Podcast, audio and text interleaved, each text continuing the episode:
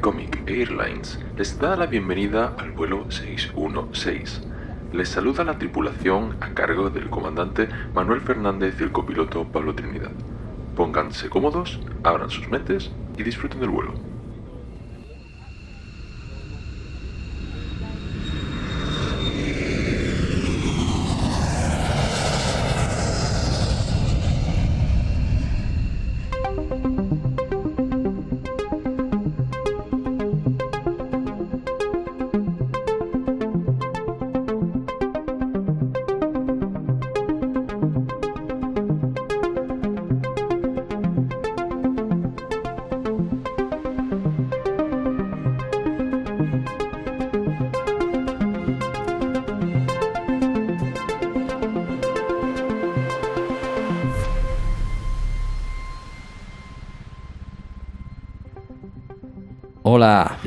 De nuevo a vuelo 616 de Comic Airlines.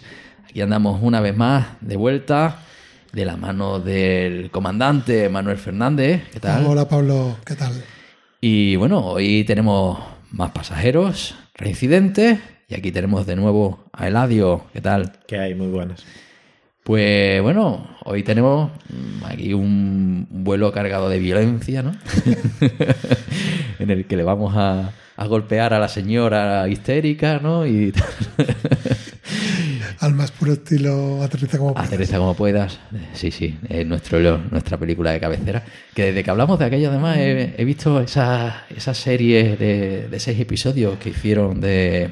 ¿Cómo se llamaba la de los policías, tío? Era un... Sí, era una secuela de esto de... Agárralo como puedas. De agarrarlo como puedas, sí. Yo incluso mejor. A mí me gusta más agárralo como Bueno, son- son- bueno, es mejor porque Leslie Nielsen es más protagonista.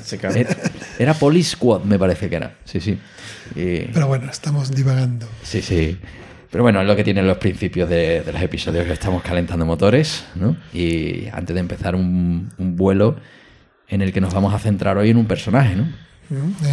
The Punisher. O quizá en esta ocasión no vamos a centrarnos en Punisher como tal, sino que vamos a centrarnos más en la persona, en Frank Castle. Eso es, en el origen. Por lo menos en el cómic que vamos a reseñar, aunque vamos a hablar de Punisher, por supuesto, en otras secciones. Eso es. Hoy va- vamos a tocar unos cuantos, unos cuantos palos, esperamos que la gente aprenda un poquito. Y, Y no podríamos. Lo primero, dejar- sí. lo primero sería de- mm, definir cómo lo vamos a llamar. Bueno, es que vamos a decir Punisher, Punisher. eh, Castigador. Castigador, Frank Castle, Frank Castillo, Castillo. Francisco Castillo. Castiglione. Yo creo que vamos a definir que cada uno lo va a llamar como le dé la gana según el momento. Porque Sí. es que si no, después. A mí me gusta Punisher. Vale, a mí Eh, me gusta Aunque también. sea en inglés Punisher. No sé, es como ya si te pega el tiro, ¿no? Con el nombre. Punisher. ¿no? Pa. Punisher lo diría un no de Gibraltar, ¿no? Un llanito. Lo que sí quería yo decir eso, ¿no? Que la presencia de Ladio en este programa no solo viene por las magníficas críticas que ha recibido en el programa anterior, que están todos los oyentes eh, muy contentos con su participación, tengo, tengo una familia numerosa. sino porque es que no se podía dejar pasar la ocasión de traerle un programa de Punisher, porque es su personaje favorito, ¿verdad, Ladio? Fetiche, fetiche, sí. De hecho, no lo veis, pero viene customizado con su camiseta, con su sudadera, viene a tope de power. Con Sí, y, la, Punisher. y la mochila también. Ah, la mochila también, no me había dado cuenta. Hasta el bolígrafo, lo que pasa que. Madre mía. Tiene más accesorios que la Barbie, ¿eh? Y la, y la amiga Sandra, Y que la, y la furgoneta de combate que la dejaba abarcar. la amiga Sandra que me han dicho que en la terminal se ha despistado y ha cogido otro vuelo. Y está ahora por el norte, por allí, hartándose de pincho. Y no ha cogido el vuelo 616 de esta semana, pero bueno. Es lo que tiene la dieta del cachopo. que no puedes estar en todos lados. Le mandamos un saludito. Saludos a Sandras. Saludos a Sandras. De hecho, saludos a Sandra. Qué, qué fino eres. bueno, a ver, pues ya casi que nos Con vamos a nuestras empezar, ¿no? secciones, ¿no? Nuestra estructura. Eso es. Vamos entonces con la primera sección de la pregunta del, del novato. Vamos allá. La pregunta del novato.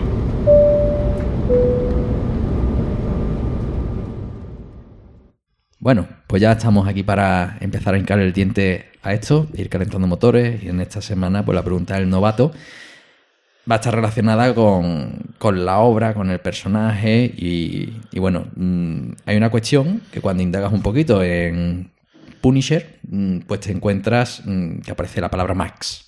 ¿no? Efectivamente. Y entonces, mm, ya de. Lo primero que, eh, que me viene a la cabeza es esa palabra Max, ¿qué significa, no? Y de qué va esa, esa línea, porque cuando estuvimos hablando de las distintas líneas de Marvel no apareció Max por ningún lado. Efectivamente, hemos hablado en otras ocasiones de líneas, de formatos, de universos, y ahora aparece este Max y vamos a intentar definirlo y que todo el mundo lo tenga claro. Muy bien. Bueno, pues Max es una línea editorial, digamos, de Marvel, que ya de hecho no existe, tuvo un tiempo en el que existió, na- nació en el 2001, y era una línea que se especializaba en cómics para lectores adultos. Digamos que la idea era que se pudiera usar el lenguaje que el autor quisiera, que las escenas fueran más específicas de lo habitual, Explícita, ¿no? explícitas, efectivamente, y también pues daba la oportunidad de quizá incluso personajes que ya existían darle una nueva vuelta de tuerca con este nuevo enfoque, la aparición de nuevos personajes también, ahora hablaremos un poco de ellos, ¿no? Pero bueno, realmente, eh, aunque el Punisher de la línea Max puede ser de los más característicos de la línea, no fue el detonante del nacimiento de la línea, sino que fue en el 2001 a raíz de un cómic de X-Force, que el cómic Code Authority, que era hasta ese momento el que estaba marcando la pauta de que se podía publicar o no se podía publicar, eh, quiso prohibir que Marvel sacara ese número de X4 por una escena un poco más violenta de la cuenta, ¿no? Eso sirvió para aprovecharlo también como estrategia del director en ese momento para decir, bueno, pues nos demarcamos de la Comic Code y sacamos nuestra propia, nuestro propio sistema de calificación, ¿vale? Y entonces, pues en un primer momento definieron en ese 2001 unas, unas categorías que era All Ages, todas las edades, eh, PG, que sería Parental Guidance, eh, asesoramiento paterno, Que los padres decidan. PG Plus y Parental Advisory barra Explicit Content. Esta estructura de calificación no se mantuvo mucho tiempo. Eh, en el 2005 la cambiaron porque hubo otros formatos, no sé si es el de, el de vídeos, de películas, que usaban este PG y le dijeron, oye, esto ya es nuestra forma, tenéis que buscar otra forma de calificar. Y en 2005 la cambiaron por Siguieron con el All Ages, que es para todas las edades. Después una que llamaban A, que era para mayores de 9 años. La T Plus, que es sugerida para adolescentes y más para arriba. eh, que ellos lo marcaban en lectores de 12 años en adelante, aunque se aconsejaba que los padres hicieran una lectura previa. La, la Parental Advisory, que era para 15 años y mayores, similar a la anterior, pero en este caso temas un poco más maduros y imágenes gráficas más explícitas. Y después ese Max Explicit Content, que fue, digamos, el nivel más alto que contemplaba Marvel en ese momento y es donde se enmarcan las obras que vamos a, a reseñar hoy. Yo tengo que confesar que, que además lo hemos comentado antes de empezar, que esto es una cosa que yo he descubierto documentándome para el programa y que yo no he sido consciente nunca de la calificación de los cómics que tengo en mi mano. Y eso sería fantástico, pero es que yo por mucho que miro eh, en el cómic, en la letrita pequeña y demás, no consigo ver la, la calificación. En los Max estaba claro porque te ponían el Max en la portada, pero el resto de calificaciones os aseguro que yo mm, nunca he sido consciente de ello. Y esto estaría bastante bien, sobre todo para incluso en tiendas especializadas, bibliotecas, pudieran clasificar las obras por, por edad, ¿no? Estaría muy bien, pero yo ya os digo que no soy consciente. No sé si vosotros habéis sido conscientes alguna vez de esto. No, hombre, yo tampoco lo busco. Eh, Tenemos una edad que nos importa poco, ¿no? Sí, pero, en los videojuegos es más claro. Sí, el PEGI bueno. 13, PEGI no sé. Pero en los cómics yo no lo veo. Sí. estaría bien, ¿no? No hay, bueno, no sé, a, a nivel normativo.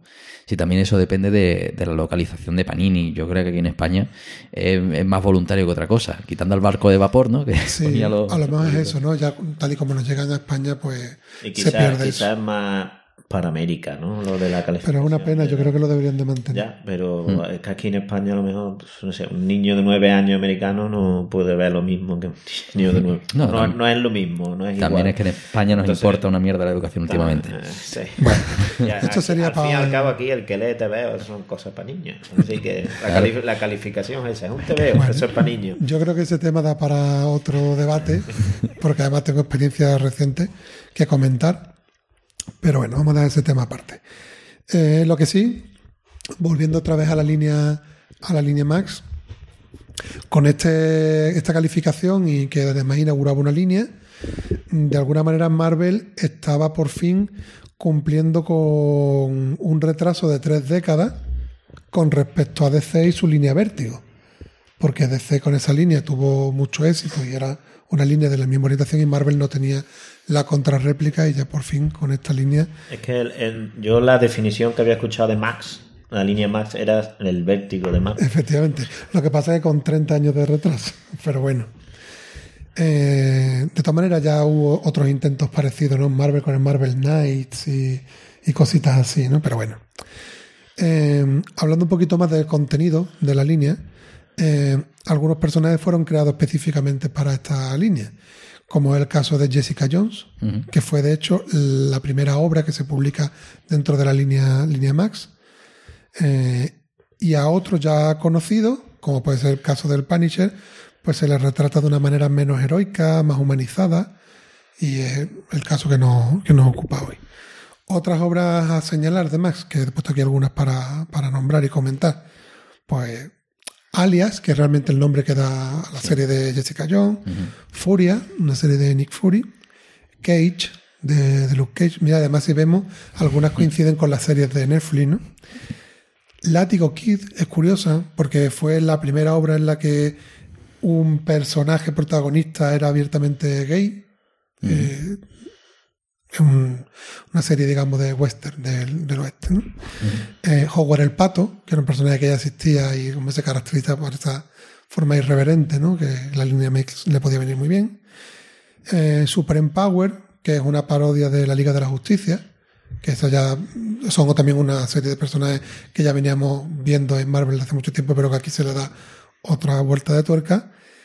Y quería destacar, sobre todo aquí pensando en Pablo, porque sabía que le iba a hacer ilusión, una serie que se llamaba Hound of Horror, que eran una recopilación de historias de Edgar Allan Poe y de Lovecraft.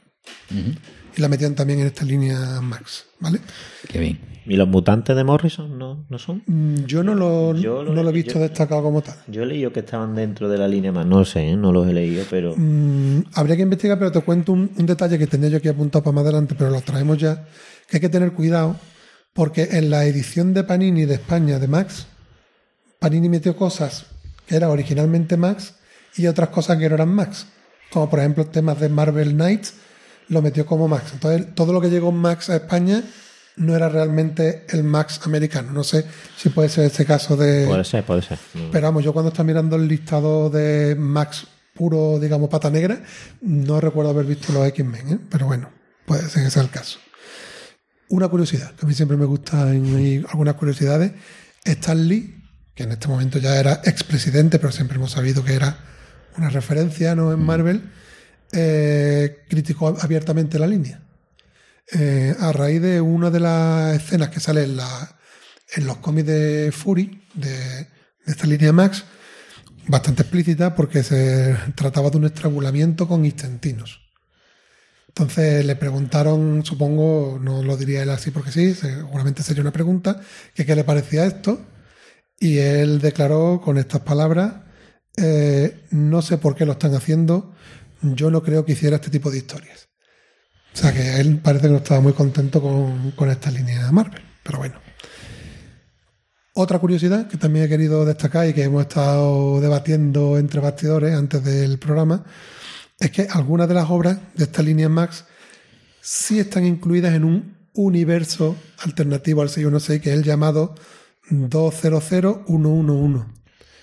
eh, que el nombre, si te fijas, realmente es 2001-11, que corresponde con el primer número de- del cómic número uno de, del Nick Fury de esta línea. La historia transcurre en noviembre del 2011 y eso aprovechan y le dan nombre al universo. Pero no todas las obras de la línea Max que hemos dicho están en este universo. Por ejemplo, este Punisher Dennis que traemos hoy, ese Nicolas Fury, sí están en el mismo universo, pero el alias, el Jessica Jones, está en el 616 totalmente. O sea que, que no podemos tampoco decir que todo la línea Max es un universo paralelo, sino que contiene algunos cómics que están en un universo paralelo. Y ya está. Yo no tengo nada más que decir de, de la línea Max. No sé si te surge alguna duda más. Hombre, Max, ¿alguna duda Max? Entonces, en ese universo paralelo, digamos que los personajes son menos superhéroes y más humanos. Porque aquí Punisher, por lo que yo conozco, ¿no? Es un tío con superpoderes ni nada por el De estilo. hecho, al inicio de la línea Max y de este universo, se definía el universo de Punisher y Fury como un universo sin superhéroes. Lo que pasa es que en las últimas etapas de la línea Max sí le dieron una serie a Loven, ¿no? Max, que era como algo que todo el mundo decía, "Hostia, como que todavía este personaje no tiene un cómic línea Max, pues se lo acabaron dando, pero vaya, que, que si te documenta por ahí, te dicen que, que quizás es el único superhéroe de todo ese universo 2001-11, ¿no? El- el- en el, lo que es concreto el universo del Punisher, Furia, Max, no hay superhéroes. Exactamente. Em- empezó mm, no diciendo, no siendo explícito, no diciendo no, aquí no existen superhéroes, sino no los mencionamos y punto. Pero claro, cuando tú vas leyendo que pasa esto en este país que lo otro, y ninguna siquiera mención a Spider-Man, a, a, a los X-Men, lo vas intuyendo que esto es una completamente realista, que aquí no hay superhéroes, no hay gente con poderes, ni con mallas, ni con trajes.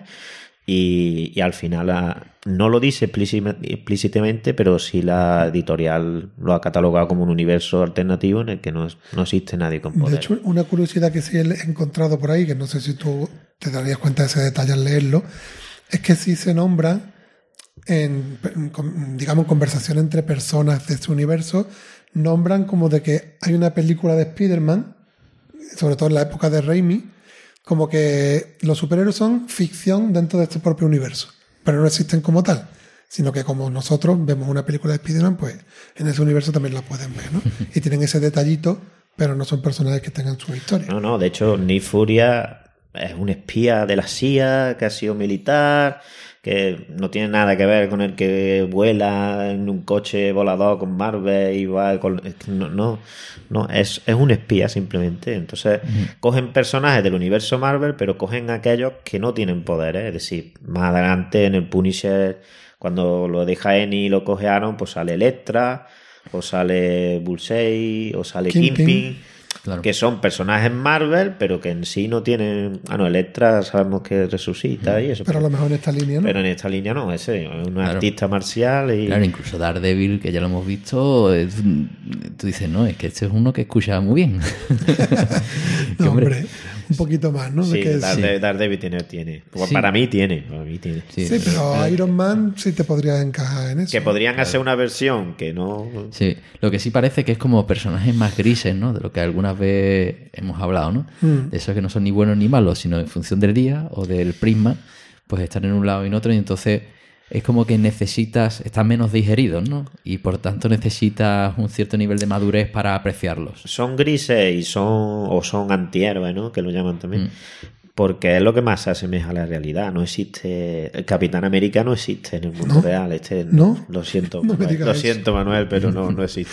No, no porque, no porque haya estado congelado 40 años, ¿no? Yo tenía esa Sino esperanza. porque es un, es un hombre que lleva sus ideales, que eso sí existe, los que llevan sus ideales hasta, pero es que es tan blanco, tan blanco, que Bueno. nunca cruza una línea. Hemos visto, hemos visto algunos algún cómic en el que se está Pero era de- el de Ultimate porque era también un universo. Es- eh, estamos hablando del de 616, ese no le han puesto una multa en su vida.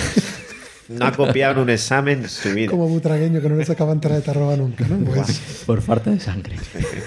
bueno, Este análisis que estamos haciendo nos lleva a que este Punisher de la obra que traemos hoy no tiene que ser exactamente el Punisher del 616, aunque ahora en la sección de la bio que vamos a llegar ahora nos va a explicar Eladio que hay muchos momentos de, de su vida editorial que coinciden, digamos, que son eh, lo mismo en ambos universos, pero bueno, eso ahora, si te parece, pasamos a la siguiente sección y hablamos en detalle del personaje, ¿no? Estupendo, pues vamos a, a por la bio. A continuación, la bio.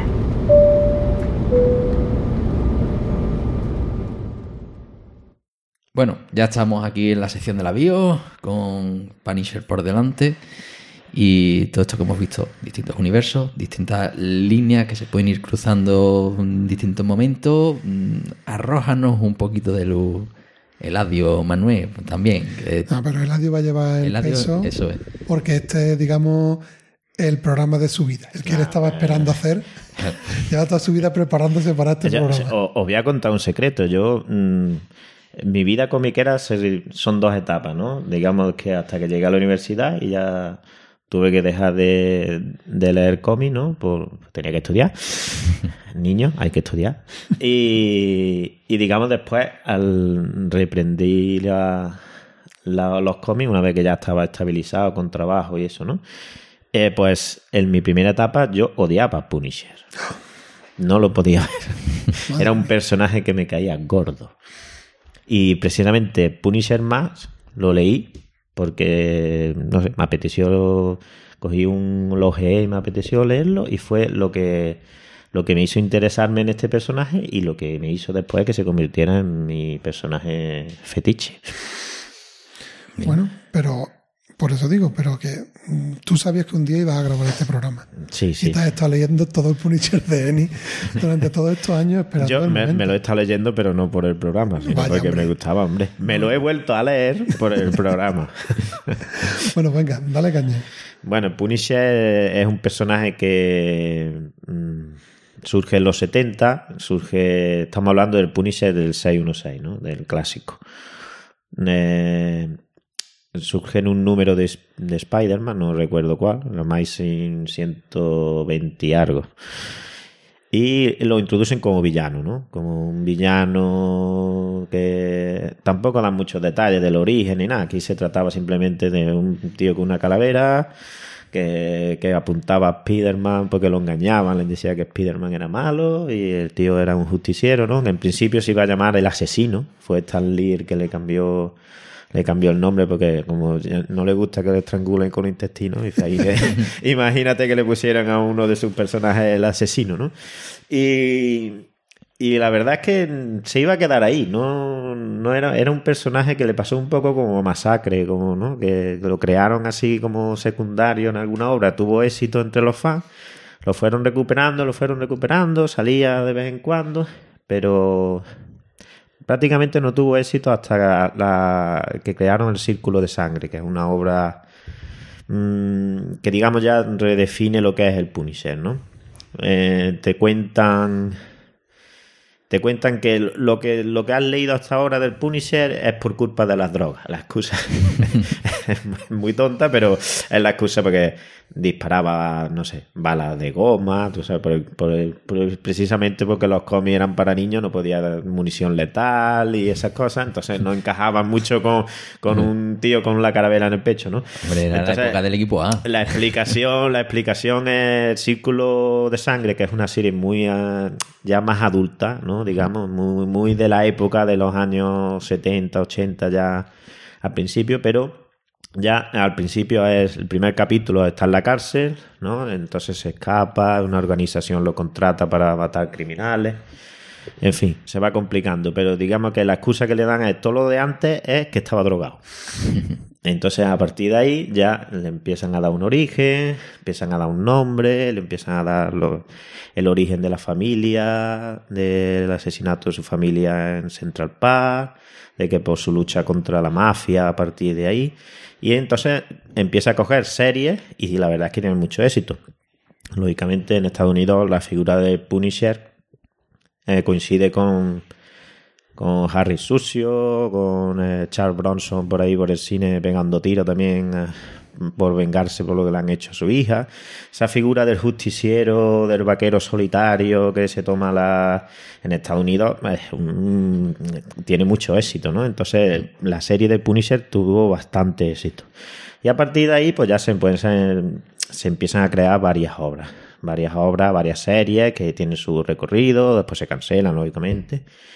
Y llegamos a Ennis. Para hablar del Punisher de más hay que hablar de Ennis. Ennis es el guionista del cómic, ¿no?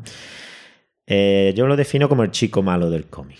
Si, si, Le llaman el Tarantino del cómic. o el Tarantino del cómic. Otra, otra definición del Punisher de Mac es si Tarantino escribiera un cómic, ¿no?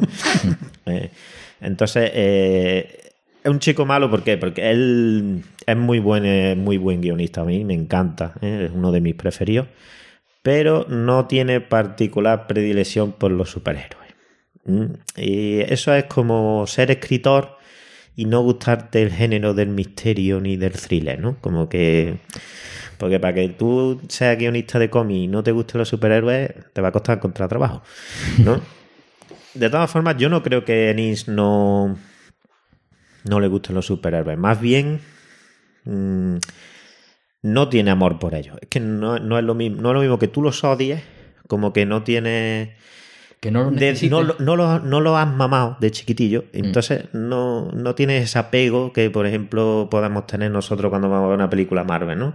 A como cuando va uno que no ha leído un cómic y no sabe nada y la ve. No, no es que lo odie, sino que no tiene ese, ese sentimiento Como de, Pablo, por ejemplo. Puede, puede ser, puede ser. A lo, mejor, a lo mejor este es mi autor, de- descubriendo después de 15 programas. Puede ser, puede ser. Entonces, digamos que Ennis, si, si, soy, si veis series de televisión, eh, ahora tiene una que es The Voice. No sé si la habéis escuchado. Mm, Yo ya la he visto en no Amazon Prime. No tengo pendiente. Amazon Prime. Te la pues, recomendamos eh, encarecidamente. Encarecidamente. Esa serie es un cómic de Ennis. Un cómic, además, que Ennis lo fue, lo fue, lo iban echando de editoriales porque presentaba 6, 7 números y le decían, pero esto qué es, esto, esto no se puede publicar, esto es demasiado fuerte, esto nada, cancelado. Y se iba a otro sitio y seguía la historia y así escribió más de 70 números. Mm, y le salió ese pedazo de, de cómic The Boy y el pedazo de serie. Yo no la he visto porque tengo el último volumen por leerme y no quiero... Para una serie termina la temporada. También es verdad, también es verdad, pero bueno, excusa. Y, o no sé, otra, otra serie, por ejemplo, de Ennis es Predicador, que es un cómic multipremiado, muy recomendable para todo el mundo, que prácticamente es el castigador vestido de cura.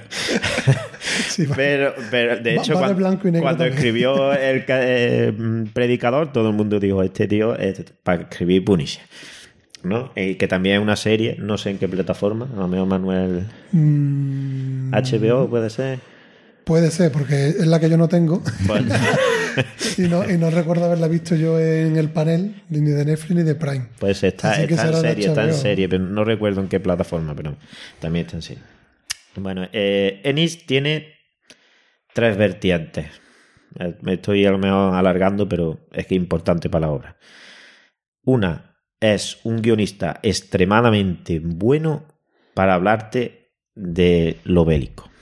Ha escrito multitud de, mm, de cómics que te describe las batallas, las guerras, los conflictos entre los bandos, entre los soldados, de una manera como yo creo en el cómic no lo ha hecho nadie, no sé, en novelas y en... pero es extremadamente bueno. Ahí tiene dos o tres cómics de la Segunda Guerra Mundial que son recomendadísimos desde aquí al que le guste el género.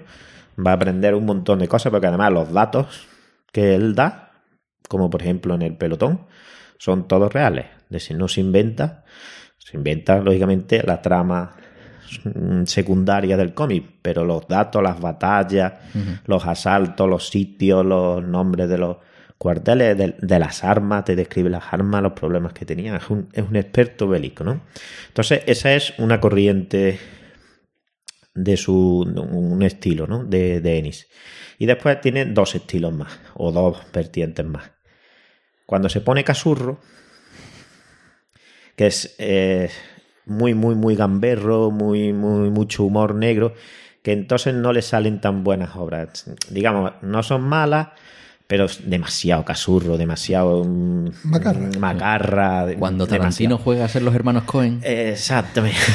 Podríamos definirlo así, ¿no? Digamos esa vertiente que no lo controla demasiado. Y la otra es cuando sí lo controla. Entonces le sale una cosa intermedia entre lo macabro y lo excelente y le salen obras muy, muy, muy buenas. El Punisher más estaría dentro de esta, ¿no?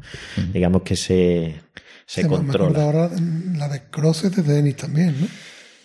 Pues, pues el Cross es que tiene varios guionistas, han ido pasando. Yo sé que Ennis, em- eh, creo que pasada, creo que ¿no? empezó empezó Ennis, pero lo dejó no sé si al 8, Pero número también 8. es súper, vamos, Yo, yo Cross lo que tengo que decir es que abrí en la librería el libro, muy desagradable. vi una viñeta y lo sorteé. Efectivamente. Es que a mí me pasa esto con este guionista, que Y lo sorteé el fan de Punisher. ¿eh? yo cojo una obra como la de hoy, que después hablaremos en opinión, y a mí este Ennis me gusta. Pero el otro Ennis más pasado de vuelta... Es que ese tiene. no- el, el pasado no de es- vuelta tiene. Vamos, tiene cómic, ya te he dicho, The Voice es un cómic, a pesar de que es muy macarra, muy macarra, es muy bueno. No sé, El Predicador, multipremiado, es otra obra maestra, pero después tiene cómic. Yo me lío sesión 8, que es para darle con el cómic hasta. Pero bueno, estamos aquí eh, hablando de Punisher o de Ennis. Sí, Vamos bueno, a reconducir es esto, que- porque es que- Es que hablar del Punisher Max es, hay que hablar de Ennis. hay que- hay que hablar de Ennis, hay que hablar de Ennis. porque casi estamos adelantando la ficha de la obra, ¿sabes? Bien. Bueno, entonces, eh, en lo que digamos es que a lo que venía yo es que Ennis mm, no, normalmente no escribe superhéroes. Ha hecho algún cómic, ni sin pena ni gloria, de Batman, algún Batman, algún motorista fantasma. Y tuvo un primer acercamiento al Punisher en Marvel Knight. No sé si, si lo recordáis. Es una línea que Sí, creo que Manuel la, ha dicho antes, anterior a, a Max, en la que eran héroes callejeros, Punisher, Sí, yo creo que este, este digamos, argumento de, de Marvel es un, un argumento que ya le han dado muchas vueltas con el Sí. Con el Max. El Ultimate también se decía que era para un público joven, no sé qué. Siempre están queriendo reinventarse y le van poniendo nombres diferentes, pero busca la libertad que no te da el 616 con la querida y odiada continuidad. Bueno, el Marvel Knight sí está dentro del 616, Sí, sí. el Punisher de, de Ennie, ¿no? Y es, es muy macabro, es muy... Si recordáis la película de Punisher, La de que Travolta es el malo. esa, esa. Es, está basada en, en, eh, En el en cómic, además viñeta por viñeta, así un humor cuando se pega con el marinero ese de dos metros, Sí, con los vecinos. La película no salió muy bien. El No, guion, el y, el, era- co- y el cómic te ríe, pero no es un Eni muy. eh, Es humor, sí, muy ácido, hay violencia, pero no es, no es del todo. Entonces, cuando surgió la línea Max, pues Eni abrió los ojos, ¿no? Porque dijo: aquí es donde yo me voy a lucir. Decir, cojo al Punisher, lo quito del ambiente superheroico de, de la Marvel y encima le voy a dar otro origen. Es decir, le voy a decir. Todos sabemos que el Punisher nació con el asesinato de su familia, pero yo voy a ir más allá. Es decir, para mí el Punisher nació en Vietnam. Para mí el Punisher es Vietnam. Entonces el Punisher de Mac empieza en Vietnam y termina en Vietnam. Es un transcurso de ya la guerra acabada, por supuesto, al final, pero el último tomo de la línea Punisher más es cerrar el círculo con las heridas que se habían abierto con los generales ¿eh? en Punisher en Vietnam. Entonces va a cerrar el círculo empezando en Vietnam, terminando en Vietnam. Y del medio va a utilizar a Punisher como nexo. Es decir, Punisher es el nexo que une las obras, pero no es el protagonista de las obras. A través de las obras, él te va a hablar de la sociedad americana actual o digamos, sí, del año 2000, ¿no? Te va a hablar de la trata de esclavos, de la mafia, Sí, porque- de la- los conflictos de la Guerra Fría con los rusos, de la guerra de Afganistán, del terrorismo. Que es lo que te quería comentar, que, que además es un, digamos una cronología muy realista, porque cuando termina la línea Max, él tiene ya unos 60 años o así, ¿no? Sí, sí, sí, no, el Punisher, un- el, el Un Punisher paso de- del tiempo natural. Sí, sí, no, es que, eh, no es que él termina, empieza. Es decir, Punisher, el, el número uno no, porque es el nacimiento. Entonces tú estás viendo a, a Castle en, en- en la guerra de Vietnam, que tendrá 20 años o 20 y tantos, pero cuando empieza la línea mm, de Punisher, Punisher lleva 30 años matando delincuentes, 30 años, ¿eh? matando delincuentes y tiene 50 y tantos largos, cerca de 60. Eso es ya desde el número 2. ¿eh? Que no es, no es, aquí no hay suero mm, anti, anti envejecimiento como en la Marvel, de que no envejecen, ¿no? Entonces, mm, realmente lo que están haciendo es mm, son obras con muchos flashbacks, ¿no? Porque si están recomponiendo la historia, haciendo toda esa, ¿no? No, no, no, no, no. La historia. no, mm, la historia comienza con Punisher con 30 años. Es decir, 30 años, lleva 30 años matando gente. La fama de Punisher, de que todo el mundo le teme, pero la historia empieza ahí. No Ah, es vale. que te va a contar. Solo que el, el primer volumen sí te va a contar El nacimiento. que el en nacimiento es cómo Castle termina, en este caso, termina la guerra, la guerra de Vietnam. El click, ¿no? Eso que El le clic, hace. eso, el cómo saltó el, la chispa. Eh, entonces, lo que, lo que va a ser eso, un retrato de la sociedad americana a lo largo de los. los- con sus pecados, con sus vicios, con su. Y te lo va a hacer con el Punisher de fondo, con una historia, en un caso de un mafioso, en otra de una trata de, de prostituta del este, y en otras va a enfrentar a los rusos que todavía intentan mm, controlar la Guerra Fría, ¿no? Pero habla de eso, simplemente. Y sobre todo, sobre todo habla de Vietnam. Entonces, realmente se está marcando, salvando la distancia, un Forrest Gump. Es decir, utilizas un personaje que aparentemente es la historia del personaje, pero realmente estás contando lo que ha vivido, Podría las decirse. épocas que ha vivido ese personaje, ¿no? Podría decirse, si Forrest Gump estuvo en Vietnam. claro. no, digo, si Forrest Gump al final del todo, ahora mismo es que no me acuerdo cómo acaba Forrest Gump, pero No, pero- si, si al final del todo mm, volviese a, no volviese, pero Sí. eh, es que mm, para, para Ennis, Punisher es Vietnam. Hmm. Es, es un reflejo, un producto un- de Vietnam. Yo creo que ese es el puntito que tú has dicho antes, que no es el famoso acontecimiento de su mujer y los hijos. Eso también ocurre en la línea Max, pero que él ya viene con unas vivencias de Claro, es Vietnam. que, es que Incluso, si no recuerdo mal, corrígeme, en el número de nacimiento hay incluso un, un momento anterior, que es eh, Fran adolescente. Sí, bueno, de- de- hay, espe- ya. especiales como el que vamos a tratar hoy. ¿Cómo que, se llama? que es Tiger, especial. ¿no? O te llamaba el número ese. Es un número suelto que estaba en Sí, el es, tomo. es un poema, de, el nombre del Tiger, que es tigre, Sí. que es un poema de, de Lord Byron o algo. Él es adolescente y ya pasa algo que le marca, y lo después de Vietnam le marca, hay muchas cosas de Vietnam. O sea que es un cúmulo de Sí, cosas sí, sí, lo que te hacen llegar al punto. Es un cúmulo de cosas, pero lo que es decir, Punisher es Vietnam. El- lo que te viene a decir es porque el Punisher, bueno, lo sabemos todos que los héroes de Marvel, los orígenes los van.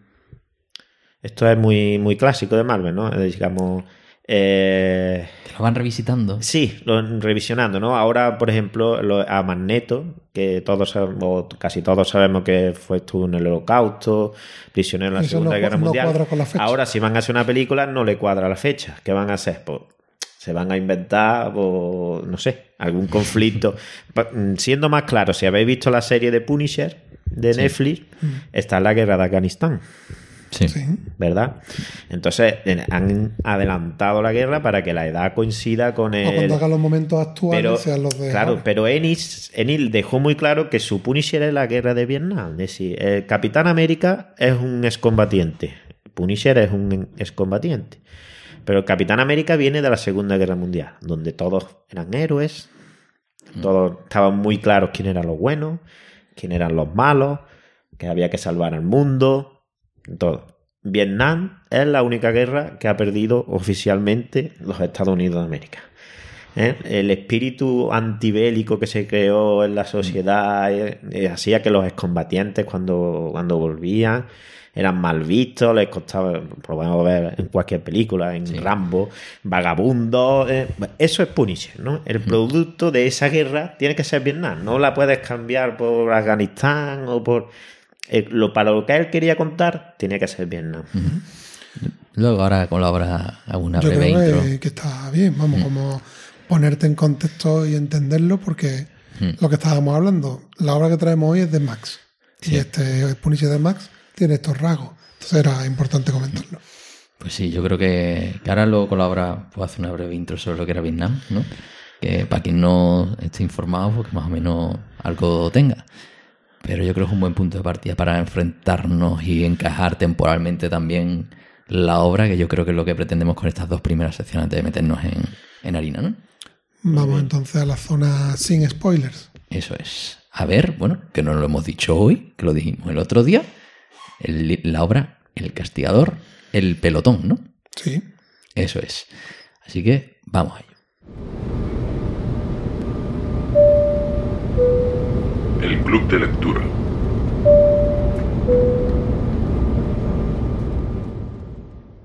Bueno, ya estamos aquí con la obra por delante. Manuel, corpecito, Cor- ¿qué te gusta? Pero gente dice, eso es la mesa, no, es la tapa. La hardcover de Marvel. El, el día que vengamos como con el Oblivion Song que es blandito, pues no se puede hacer. Tendrá otro toque, otro... Claro. Pues bien, tenemos aquí la obra por delante. Vamos a empezar con la ficha técnica. Eso. Vamos a hacer el ITV a la obra. Vamos a ver. La- en la edición original se llama Punisher de Platoon, como la película. Eh, fueron seis números USA y se publicó el primero en diciembre de 2017. Estamos hablando de una obra Muy bastante reciente. reciente. La edición española mm, ya lo recopila directamente en un 100% Marvel HC, hardcover, El Castigador, El Pelotón. Y lo publica Panini Comics ya en 2018. Guionista, no lo hemos nombrado todavía, Garenis. Eh, dibujo, Goran Parlov, que ya acompañó a Ennis en muchos de los números de... Es que Ennis descubre mm, dibujantes, una faceta que tiene. Sí, De, no, se, no se suele rodear de dibujantes famosos. Yo Parlov no lo conocía. La no, no le acompaña en todo Max, pero sí en algunos Sí, al final, sobre todo los números finales, y, y lo acompaña también. Ahora va a escribir dos nuevas series del Castigador y está acompañado por Parlov también. Y en el color, Jordi Beller, que es- se está convirtiendo en sello de calidad. O sea, obra que elige colorear, obra que es calidad. O sea, eso lo digo, que os podéis fijar ese sello de calidad Jordi Beller. Formato que se publica aquí, como hemos dicho, hardcover es tapadura, 144 páginas, al módico precio de 15,95. ¿Vale? Sí quería hacer aquí algún comentario más que me voy a apoyar en el audio, porque todo esto que hemos comentado del Punisher más, este castigador mm, lo publican va- varios años después del último número del Punisher Max de Ennis, ¿verdad? Sí, es como un especial, ¿no? Digamos. es. Que, digamos, la historia editorial hay un impasse ahí de bastantes años entre, entre el feed de Ennis y este número, número especial. Y otra cosita que queríamos comentar, Aunque cronológicamente sería el claro, primero. es un poquito lo que va a decir. Eh, vamos a leer la sinopsis primero y me va a ayudar a un poquito. La sinopsis oficial, que siempre nos gusta decirla y ahora después decimos nuestra opinión, la sinopsis oficial es, antes del castigador, Frank Castle se convirtió en una leyenda en el campo de batalla del que se hablaba en susurros. Ahora el legendario equipo de Ennis y Parlov te cuenta la historia del primer pelotón encabezado por Castle y de su primer asesinato. ¿Qué pasa? Que esta obra la hemos traído, lo comentamos ya en el último programa, Pablo y yo, es de las pocas veces hasta ahora que quiero, quiero que pase más, me gusta llevarme esa sorpresa, que la traemos sin haberla leído previamente ninguno de los dos. Eh, entonces, ¿qué pasa? Que la sensación que da es como una obra de, de origen. Y es que resulta que no es ni el Punisher más joven, porque ya hemos comentado que el más joven aparece en el número uno de nacimiento cuando es adolescente. Es verdad que es anterior al número de nacimiento, digamos la parte más Vietnam, pero no es ni la primera aparición. Y segundo, No, no es, no, es, no es adolescente, es niño. bueno, Es una historia de en la edad del que, pavo. que es cuando sí, bueno, digamos que el padre del Punisher se ve envuelto en trabaja en un embarcadero, hay una especie Mm. de mafia y eh, el jefe de los mafiosos le ante, ante una relación entre Punisher muy niño ya empieza a descubrir Sí. los tejemanejes de Lo la que- mafia, ¿no? A lo que quiero referirme es que cuando traemos una obra como de origen, o es el origen de verdad histórico de la primera aparición, o, el momento más joven, el nacimiento, que no es el caso, o digamos el punto de ruptura, que en el caso del Punisher 616 es la muerte de su familia, que tampoco es esto, y tampoco es el punto de ruptura del Punisher de Ennis, que ya nos explicaba Eladio, que sería más bien el número de nacimiento de... Entonces lo cogimos como punto de entrada y ahora después de leerlo y demás entendemos que realmente no es quizá el mejor punto de entrada. Es una preentrada. Efectivamente. A lo mejor sí, por ejemplo, mi situación viendo la serie, es decir, en el que ya conoces perfectamente cuál es el clic, ¿no? Eh, pues vas un poco a ir descubriendo la psicología o parte de la psicología detrás del personaje, que creo que supongo que cuando es joven, pues realmente lo que va es a introducirte esa parte de, oye, ¿por qué Frank Castle tiene esa actitud en Vietnam, ¿no? O tiene esa capacidad llegada a ese momento y te va explicando, monta como una cadena, ¿no? De, de acontecimientos. Pero no es el origen del momento del clic, que es lo que Es lo que yo quiero decir. Después de, ya lo ha dicho mm, Eladio en la bio, pero que si hubiéramos cogido el, el cómic más indicado para el origen de, de Punisher 616, a lo mejor hubiera sido Círculo de Sangre, y No. sí que, ¿no? Pa- El origen, año 1. O año 1, y en el caso de 616 sería ese tomo Nacimiento, a lo mejor. Sí, sin duda. Entonces, bueno, eh, digo que estas cosas pueden pasar porque, ya digo, cuando no lo hemos leído no puede pasar eso. ¿Qué pasa? Que cuando tenemos la conversación la semana pasada con Eladio, bueno, la semana pasada, en el programa anterior, con Eladio le comentamos esta idea y él nos cuenta que, que hay más, más chicha en el Punisher de Eni y nos explica todo esto, ¿no? Entonces, bueno, lo leemos ya sabiendo que quizás hemos errado el tiro de, de primera. Y además, otro detalle más sobre el tema de la sinopsis, que también hemos estado comentando antes de grabar. Que la sinopsis estoy seguro que no la ha escrito Benis. No, segurísimo. La, porque está, digamos, haciendo una sinopsis sensacionalista, queriendo poner enfoque en su primer asesinato, como si de verdad eso fuera muy relevante y fuera a lo mejor ese clic que hablamos, y cuando te lees la obra te das, te lees la obra te das cuenta de que eso pasa totalmente casi inadvertido, y que no tiene la menor importancia, y que sí es más lo que ha comentado Radio, que es un repaso por eh, cuestiones de cómo funcionó eh, tanto el ejército como la sociedad vietnamita de esa guerra eh, de Vietnam y que de nuevo el Punisher es el elemento conductor. Entonces, esa sinopsis que acabamos de leer, mm, mi opinión es, como digo, que es bastante sensacionalista, que no se ajusta a la verdad. Yo creo que. Vamos, yo no había leído la sinopsis antes y ese primer asesinato no lo he visto, ¿no? No le he dado importancia. Lo ha dado por hecho, que se Pero está la guerra creo que el primer asesinato no es el primer asesinato. ¿Vale? Voy a intentar no hacer spoiler. Digamos que es el, ese primer asesinato que reúne las características de ese personaje más vengativo que vemos después. Es que es, es relativo, porque ocurre en la guerra. En la guerra tú matas Claro. a otro, no es un Es, asesinato. es- es normalidad. Claro, el concepto de asesinato. Es, por eso es que Es te- supervivencia. es exactamente.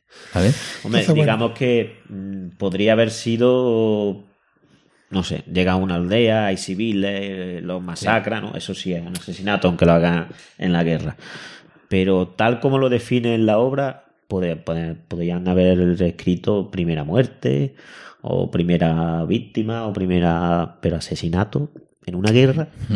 Y yo creo que podemos entrar ya, digamos, en la zona más pura de opinión. Y yo, digamos, en continuación de lo que estaba comentando, es verdad que no la habíamos leído, es verdad que la sinopsis era engañosa, pero es verdad que tampoco nos acercamos a una obra sin un mínimo criterio de entrar en dos foros, saber si tiene calidad o no.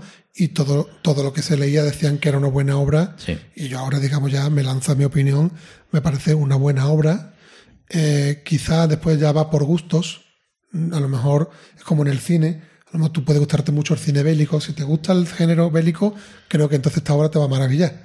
Si no es algo que sea tu preferencia, yo sí es verdad que he disfrutado de ciertas obras bélicas también en el cine y algunas sí están en mi top, de decir, magnífico, pero no es el género mío mm, por el que yo quizá esté siempre suspirando de ver una película. Entonces, en ese sentido, mm, para mí, sabiendo y reconociendo que es una gran obra, ahora podemos entrar en algún comentario más específico, eh, mm, no sería el cómic que yo me compraría a lo mejor a priori porque eh, no es lo que yo voy buscando, el punto bélico.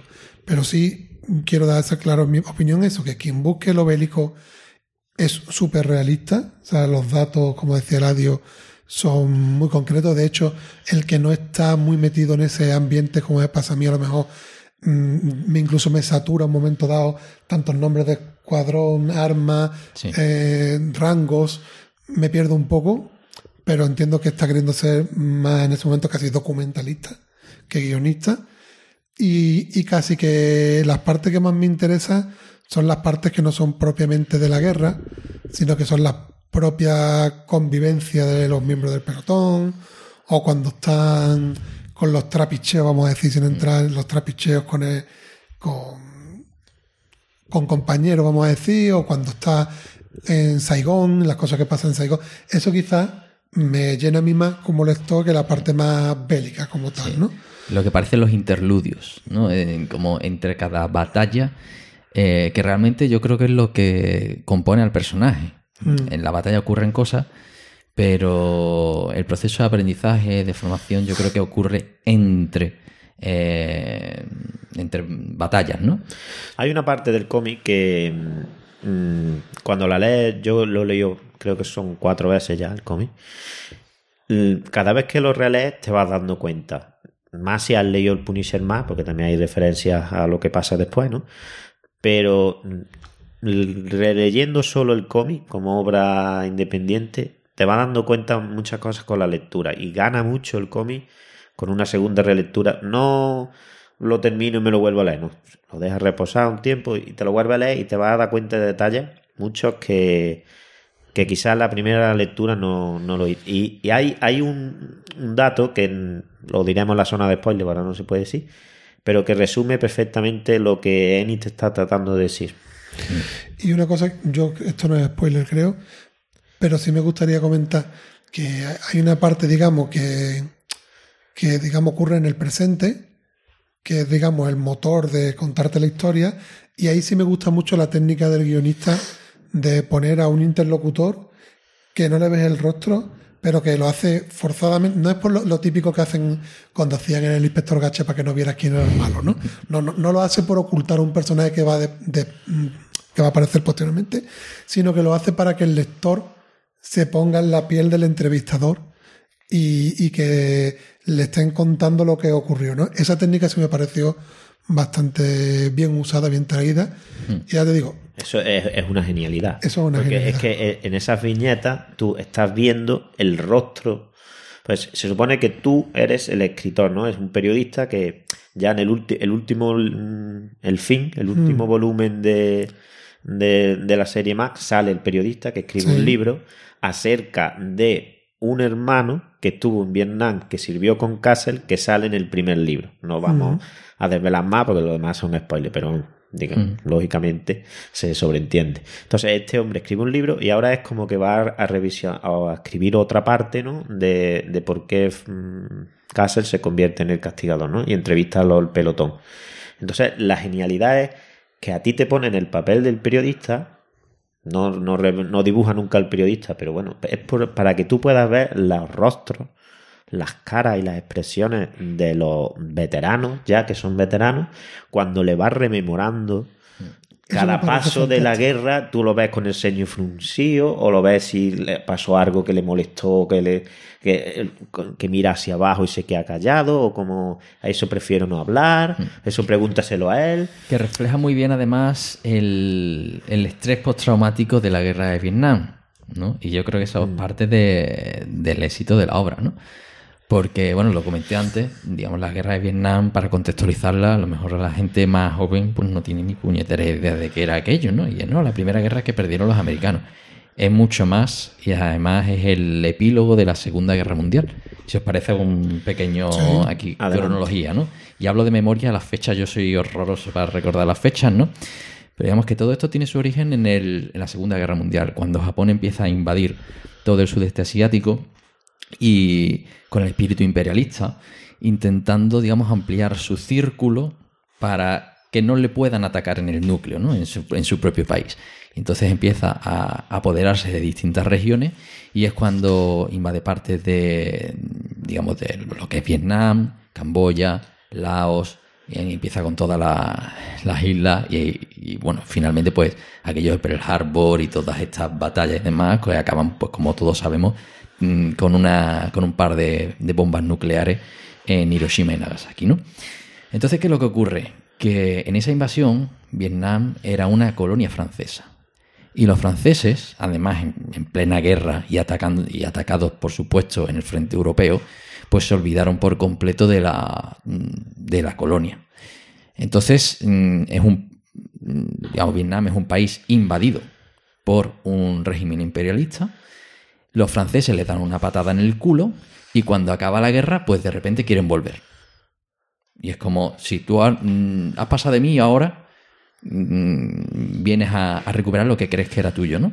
Y entonces, pues ahí empieza eh, los Estados Unidos con ese reparto postguerra a intentar eh, el capitalismo contra el comunismo, ¿no? Todos esos repartos que había del mundo después de la guerra. Y, bueno, pues en un momento dado, en el, si no recuerdo mal, los acuerdos de París, pues se planta el paralelo 48, creo que era, no me hagáis mucho caso del número, que es trazan una línea y de ahí para arriba para los rusos, de ahí para abajo para los americanos. Sí, eso es- eh, creo que es el final de la guerra de Indochina, ¿no? Lo que se llamó la guerra de Indochina. Y sí, vamos, Mm, Sí, Vietnam del norte es comunista y Vietnam del sur. como en tantos otros sitios, ¿no? Entonces, pues bueno, ahí es la época en la que Corea del Norte invade Corea del Sur y empiezan pues todos estos, eh, digamos, el, el posicionamiento que luego acaba degenerando en la Guerra Fría. Guerra Fría que se llama así porque realmente no hubo nunca una guerra y, y, bueno, era una cuestión más económica y conceptual en cuanto a cómo gestionar el, el mundo mm, económicamente. Y, y entonces Estados Unidos se acaba posicionando mm, casi por defecto, ¿no? Por ir en contra del, del comunismo en Y un sin, sitio. y sin- y sin el casi, por defecto. Claro, y, y lo que hacen es seguir el mismo esquema que, se hizo en, Sudamérica, ¿no? Que era apoyar a regímenes eh, absolutistas y, que en este caso corruptos, corruptos hasta las trancas, ¿no? Entonces, en ese, en ese eh, escenario, realmente los Estados Unidos estaban fuera de contexto. No entendían realmente a la sociedad que estaba allí. Era una sociedad campesina. eh, que además Ho Chi Minh, que digamos el, líder detrás de todo el movimiento comunista, trabajaba muy bien las bases de, mm, de los campesinos, ¿no? Era el primer campesino, por decirlo de alguna forma. Y entonces, pues, tenía un mensaje que calaba mucho en la sociedad local. Y los estadounidenses nunca tuvieron ni puñetera idea de dónde estaban. Y entonces es todo ese concepto de estoy en una guerra en la que soy incapaz de explicar a los míos por qué estoy ahí, con el efecto que supone eso en la moral de un soldado, ¿no? En el que tú no estás, te, te encuentras enfrente a gente que no tiene medios, pero tiene muy claro que tú eres el invasor y que te tienen que echar de allí, que en muchos casos incluso les da igual el comunismo y tal, simplemente es quiero estar en mi casa y que me dejes en paz, ¿no? Y luego, por supuesto, pues está el- los Estados Unidos venidos arriba, eh, con unos presupuestos de defensa desorbitados, con venga a bombardear, a echar a gente naranja y todos esos pesticidas y gases eh, que a día de hoy, por suerte, están absolutamente prohibidos y que luego acabaron buscando en, eh, en Oriente Medio, ¿no? Esas bombas de destrucción masiva que ellos mismos usaban. Y, y bueno, entonces realmente esta obra acaba explorando la psicología del soldado que no tiene ni idea por qué está allí, que acaba mm, en un lugar que ni le va ni le viene, solo queriendo volver a casa, eh, vivo o herido, si es posible, ¿no? Mm, Porque muchas veces era la forma de volver, que te hieran, pero no demasiado.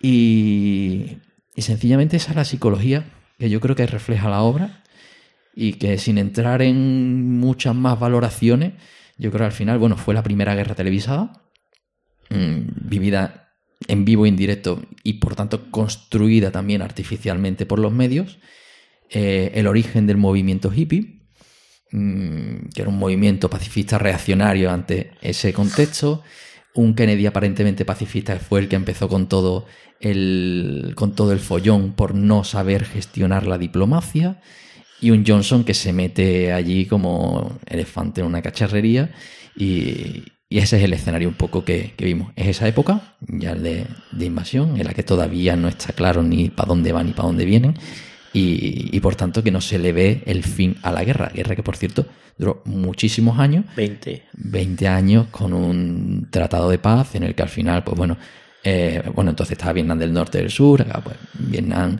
eh, tal y como lo conocemos a día de hoy y, y bueno, con, con una victoria comunista. Además, un régimen comunista eh, continuista con, con lo que eran los principios de Ho Chi Minh, ¿no? Y, y bueno, yo creo que eso es con el mm, rigor histórico, que perdonadme los, los que tengáis más información, pero yo creo que era bueno darlo aquí para, para tener un poquito de contexto de la obra, ¿no? Importantísimo, mí- importantísimo. sí. Ha ido, yo hay datos que no sabía, o sea, más o menos algunos sí, pero, pero es que es muy importante saber lo que, el contexto de la obra, sobre todo cuando es una obra histórica. Sí. Y a mí me gusta mucho, también quiero, creo que en esta parte sin spoiler, para quien se quiera animar, me gusta también mucho lo que has dicho tú de la parte de la psicología de las tropas estadounidenses, Mm. pero también me gusta mucho la psicología de la parte vietnamita que Claro. muestra la obra. Mm. También, o sea, esa, ese, no sé, el, no sé el rango, ¿vale? No sé si es general, comandante, porque yo esas cosas me pierdo, pero es estratega, ¿no? Cómo, cómo sabe usar sus bazas. Es cómo- general, general. General, ¿no?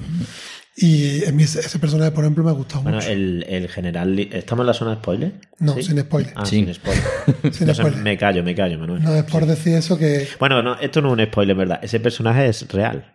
El general Lee le cambia el nombre, el apellido no. Lee eh, se conoció como Napoleón Rojo, murió Ajá. con 102 años, llegó a ser presidente de, de Vietnam, Ah, no lo sabía. Mm. sí, o primer ministro, ya no, Bueno. no sé exactamente, pero y llegó a combatir eh, en Vietnam y llegó a ser la ofensiva de Tet, que aparece, la lideró él, y muchos de los datos que da ahí eh, son auténticamente reales. Yo es que lo- creo que era importante reseñarlo porque también para potenciales lectores que sepan que no es la típica obra que se regodea en el, en el americanismo, sino que da una visión también de la otra parte que creo que salen muy bien parados también, ¿eh? Es como mm, Muy la- realista, creo, y muy bien equilibrado todo. Como la, la película, ahora no recuerdo, de Eastwood, tiene una A la película de Hiroshima. que, tiene, Bandera una de nuestros segu- padres. tiene una segunda parte que es la, la misma situación, digamos, Son pero dos vista, vista eso, diferentes. de, una desde el lado americano y otra desde el lado Bandera de nuestros padres y cartas de Pues Hiroshima. aquí en el mismo cómic, tiene los dos, los dos lados. Claro. De Hiroshima, no Hiroshima. Hiroshima. Es que aquí al final tenemos a un autor que está dentro de ese movimiento contrario a Vietnam, ¿no? Y por tanto, pues también te, te pone las dos caras, ¿no? La cara mala desde el lado de Estados Unidos y la cara, y la cara de los vietnamitas, ¿no? Y la cara mala humana de, Sí. de los que sacaban provecho de estos beneficios Sí, pero, pero te, lo, te lo explica muy bien porque, porque eh, mm, esto, aunque sea un pequeño spoiler, pero cuando tú ves el general, el general trata al americano como que es su enemigo porque están en guerra. Pero cuando lo entrevista Hmm. después, trata, a mí me encanta América, he estado varias veces en América. me encanta- es decir, no, no le tiene ningún rencor. al- Es decir, en ese momento puntual de la guerra es su enemigo y es alguien, pero no es que odie a. No, tiene al- un respeto constante y tal vez ese sea el, el, digamos, mm, el mensaje incluso que quiere transmitir a su propio equipo dentro de, de toda la obra, ¿no? Entonces, no sé, ese, esa documentación, ya que está basada en un personaje histórico, si realmente todos esos mm, testimonios son reales, pero, pero al menos están muy bien construidos dentro de la obra y, yo creo que le dan bastante empaque y, y que no deja de ser, en esta parte de opinión sin spoilers, ¿no? Mm, es una buena obra bélica, porque está muy bien documentada, yo creo que está muy bien llevada la que es la psicología, te pones la psicología de los dos personajes, no de los dos, sino de todos los personajes del pelotón, que está en el título, del propio eh, Punisher, del otro lado, porque si no, no sería una obra bien gestionada, si no miras el otro lado también, ¿no? Y, y yo creo que en ese sentido, sí, el valor para quien le gusta el personaje Punisher está en el desarrollo de la psicología dentro de una guerra, ¿no? Del cómo madura su, su personaje, que realmente no te pone, mm, no sabes tú de dónde vienen todas esas habilidades, que era a lo mejor lo que se construye con esa pieza previa de, de la adolescencia, ¿no? Aquí no te lo explica, pero sí que empieza a contarte sus primeros pinitos de cómo va construyendo, construyendo el personaje, ¿no? Y, y en ese sentido, pues yo creo que es una obra muy redonda, que tiene muchos mm, ingredientes que para quien busque una, una obra más madura, más mm, menos de cachetán, ¿no? Y por supuesto las batallas son mm, están súper bien contadas. No sé si te acuerdas en Secret Wars que yo hablaba de esto es las batallas Secret Wars son como una cuerda, ¿no? Tú eh, en una única dimensión, tú vienes para acá y el otro viene para acá, ya, replegado, para adelante, para atrás, ¿no? Y aquí no, aquí digamos son volumetes, te pones en, en 3D. Si hay una colina, tú estás viendo la colina y estás mm, en la trinchera y- y explica bien el espacio. donde Sí, y además un detalle mm, que a mí me gustaría mencionar es el dibujante, el nivel de detalle. que A, a lo mejor quizá tú ves una cara y dices, pues aquí no se ha esforzado mucho, ¿no? Aquí ha hecho... Un poco sucio, pero, Pero eh, eh, si, si os fijáis un poco, las armas que aparecen, eh, los uniformes, la manera de, no sé, de dibujar la radio con la que intentaban contactar para el ataque aéreo, los helicópteros, los, los aviones que bombardean, los bombarderos, el, el arma que lleva el vietnamita no es la misma que lleva el, el- el marine. Pero es que el marine usa el M16, pero después mm, lo, lo cambian, ¿no? Cuando las- por los M14 no son iguales, si os fijáis, están dibujados de distintas maneras y eso se agradece, es un nivel de detallismo que eh, realmente estás viendo una película, estás viendo una película pero con un vestuario, unos, unos, unos- escenarios muy reales, muy que te lo, más que mm, más que dibujarte un personaje, no sé, tipo Jin Lee, ¿no? Ahí con la pose que digas tú que gran Sí, con el estereotipo. dibuja- Mm. el, el castigador en esta obra es los ojos. Es decir, tú mm, muchas veces ves el pelotón y dices, ¿cuál de los cinco, de los seis es el castigador? Fíjate en los ojos. la mirada que lleva siempre el Punisher, ese, ese es el, hablando del arte, como hemos comentado antes, la- yo también destacaría el color. No sé si para vosotros tenéis la misma opinión, pero el uso del color, en po- mm, pocas obras tienes tan claro el momento del día en el que te estás encontrando, si es por las mañanas, por la noche, por el atardecer, el efecto del, digamos, del fuego o el humo, eh, la parte ambiental que da el color. es La, luz de que los vietnamitas están bajo tierra, salen los túneles medio Sí, oscuros, sí. medio Por iluminados. eso digo que el color es una maravilla y, y son de estas veces que es lo que estamos hablando, ¿no? Que tienes un guionista que te aporta, tienes un dibujo que te aporta, tienes un color que te aporta y hace que toda la obra todavía sea más redonda. Además hay un detalle que tú, la parte del presente, tú mm, ves el pelotón, ¿no? Y lo ves con unos años avanzados, ¿no? Una, una edad avanzada. Y cuando se retrotrae a los flashbacks, tú lo distingues. Tiene un rasgo, a lo mejor la nariz un poco respingona, uno, a lo mejor el otro un ojo, pero sabes identificarlo a lo largo del cómic, lógicamente en la primera página no, pero a lo largo del cómic logra identificar, ah, pues este es el que está hablando en la mesa que tiene ahora el pelo blanco, no sé qué, es este de aquí, el que lleva la radio.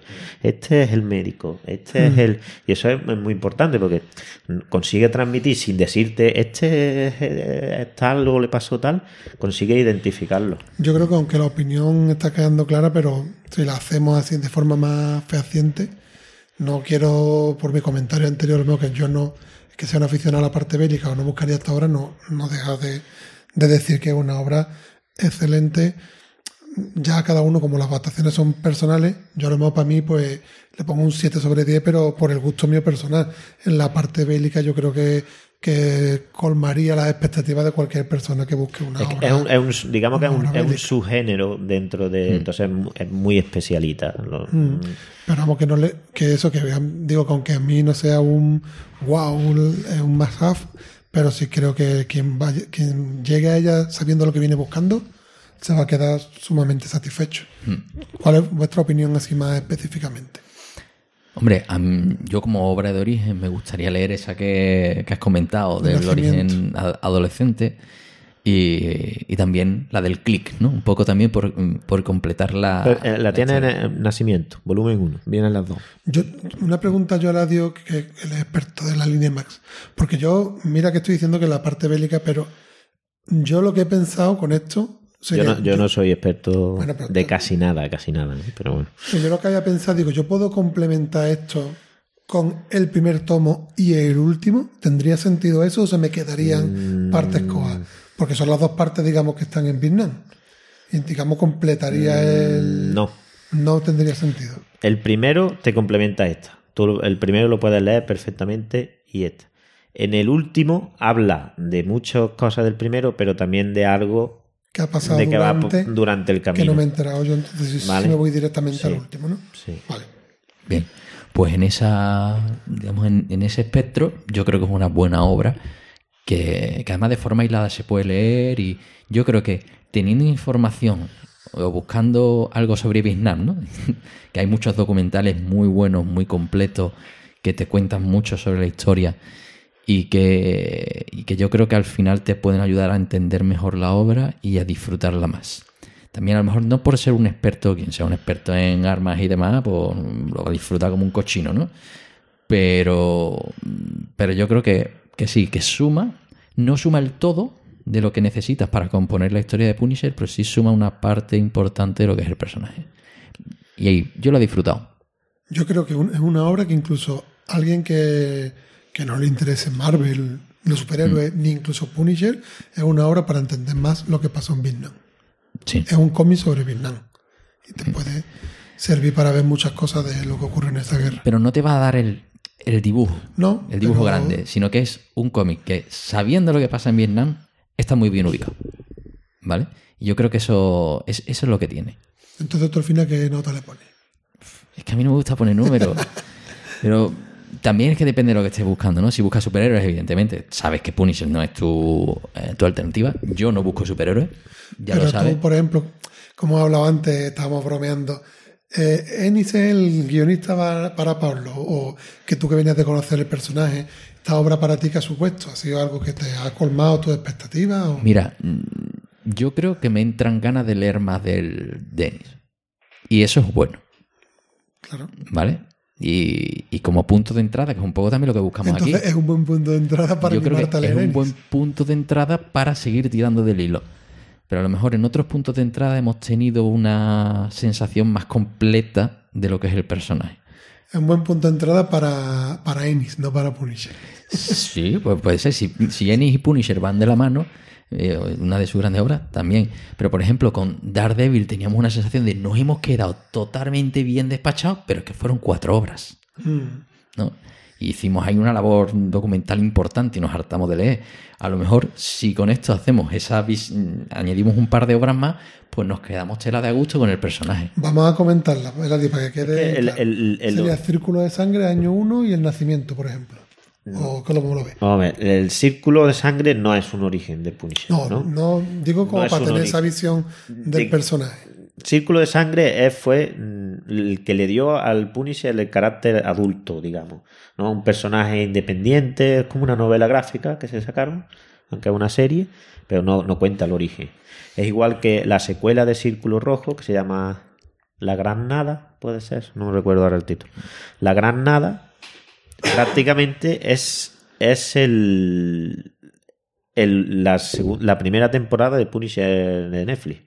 ¿no? La Este de que la guerra que utilizaban los cadáveres para el tráfico de heroína y de- eso es la, la No, gran nada. Yo lo que intento es lo que dice Pablo. Una persona que se lee esto y quiere seguir tirando del hilo, vamos a ponerle tres obras sobre la mesa. Año 1, por ejemplo. Año 1 sí, pero esa está difícil de Bueno, bueno. encontrar. Bueno, Año 1 es esencial este, porque es que este año 1 programa es atemporal. Lo mismo Vale. cuando lo escuché, está en, está en la estantería. Sí, no, Si no, en, el, escucha. en el Marvel Unlimited a lo mejor está en inglés. Entonces, año 1, Yo, yo la tengo, yo la tengo en italiano. año 1, nacimiento. Año 1 es esencial para el origen de Punisher tal y como, tal y como lo conocemos, es decir, el asesinato de su familia como detonante Vale. de justiciero. Año 1. Año 1, nacimiento también. Nacimiento mm, es el origen de, De Max. del origen, Vale. ¿vale? Y añadimos también Círculo de Sangre como, como también eh, punto de inflexión de lo que era el, O una Punisher buena obra de Punisher. Bueno, mucha. eh, yo, mm, Círculo de Sangre, yo incluiría la, la gran. La larga. Ay, no se me ha ido el título. El del que he mencionado antes. Los La- de algo rojo, has dicho línea No, roja. el que he dicho que era la segunda temporada de Netflix. La Gran Nada. Ah, eso. La Gran Nada, que es como una segunda parte de Círculo. de sangre. La Gran Nada es una obra para mí mucho más redonda que Círculo de Sangre. ¿Por qué te estoy preguntando todo esto? Porque lo pondremos en una lista de Wacom de recomendaciones adicionales Claro. a la obra para quien quiera Y mirar. después, si ya quieres un Punisher mm, o un más metido en el mundo Marvel, yo recomendaría el Punisher de Ruka. Son tres tomitos. Lo dejó antes de tiempo, mucho antes de tiempo. Pero el Punisher de Ruka es como el Punisher pega, de Ennis. Sí, es otro autor que le pega. Es como el, si coges el Punisher de Ennis y lo metes en el mundo Marvel. Así se define el Punisher. Muy bien. Ruka. Y bueno, y la parte de opinión esta más específica, tú si te mojas, ¿lo recomiendas esta obra? Eh, bueno, yo no soy muy objetivo. Para mí es el máximo cuánto es de la nota, Hombre, 10, hombre, 10. pues un 11. vale.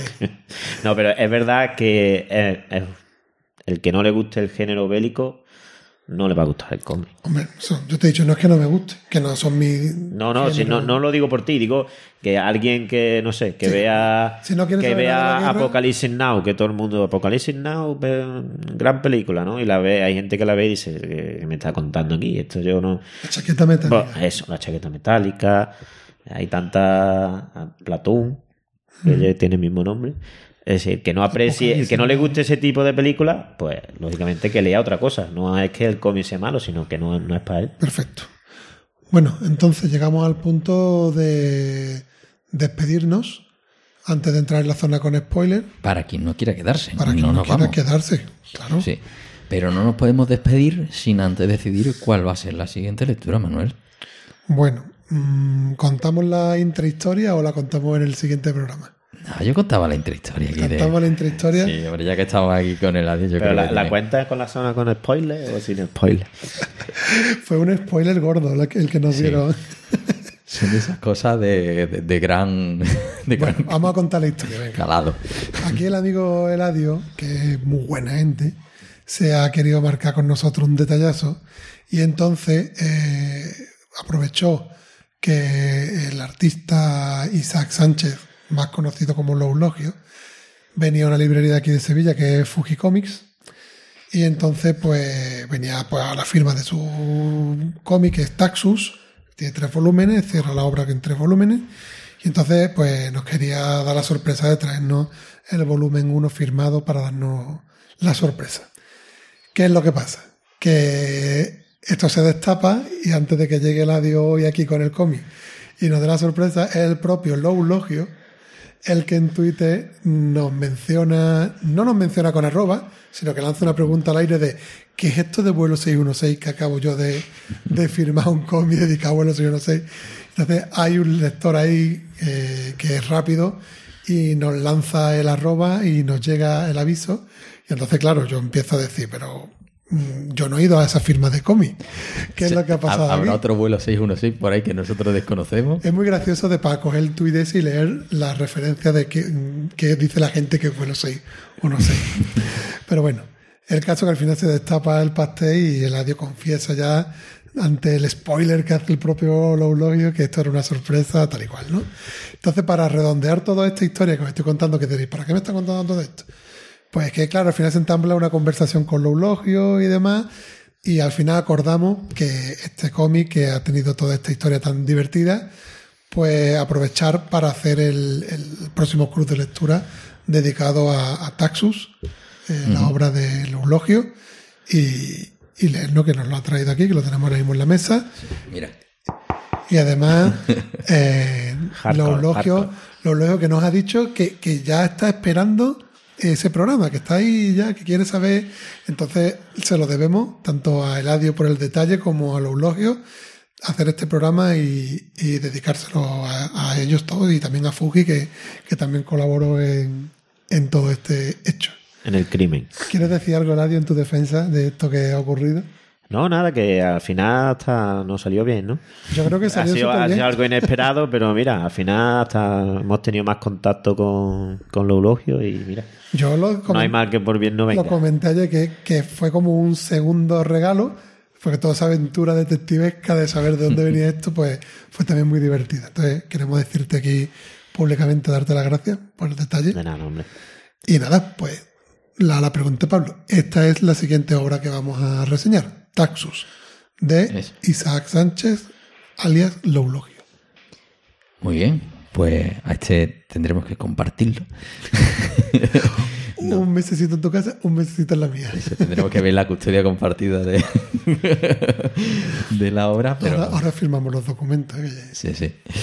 Llegaremos a un acuerdo para que tengáis el próximo episodio lo antes posible y que, y que descubramos esta obra. Así que, bueno, Redes sociales, las redes sociales ya sabéis que nos podéis encontrar, como siempre, en, en Twitter, como arroba vuelo 616, que es nuestro canal principal donde estamos más activos. Sí. Eh, luego también, por supuesto, vuelo 616 arroba tecnologería.com, también eh, donde nos podéis enviar eh, correos. Eh, también estamos, en, bueno, en iVoox, por supuesto, estamos contestando a vuestros comentarios. comentarios, efectivamente. Si lo hacéis en iTunes, por ahí no nos solemos no prodigar. nos llegan notificaciones. No nos llegan notificaciones y ya si nos escucháis desde Sudamérica y tal, pues según el país tenemos que andar cambiando de país para ver todos los comentarios. Y eso pues, al final se pierde. Y tenemos nuestra web, Eso es la web tecnologería.com, donde están todos los enlaces a todas las obras que mencionamos y consideramos que son de interés, para que ahí a tiro de clic pues podáis verlo y si no nos habéis entendido de qué estamos hablando, cómo lo ha pronunciado y demás, pues ahí está la lista. Y hay que aprovechar también esta sección para hacer hincapié en algo que algunas veces damos por hecho. Cuando decimos ese arroba tecnología, hay que decir que esto es un podcast que pertenece a la red La Tecnología.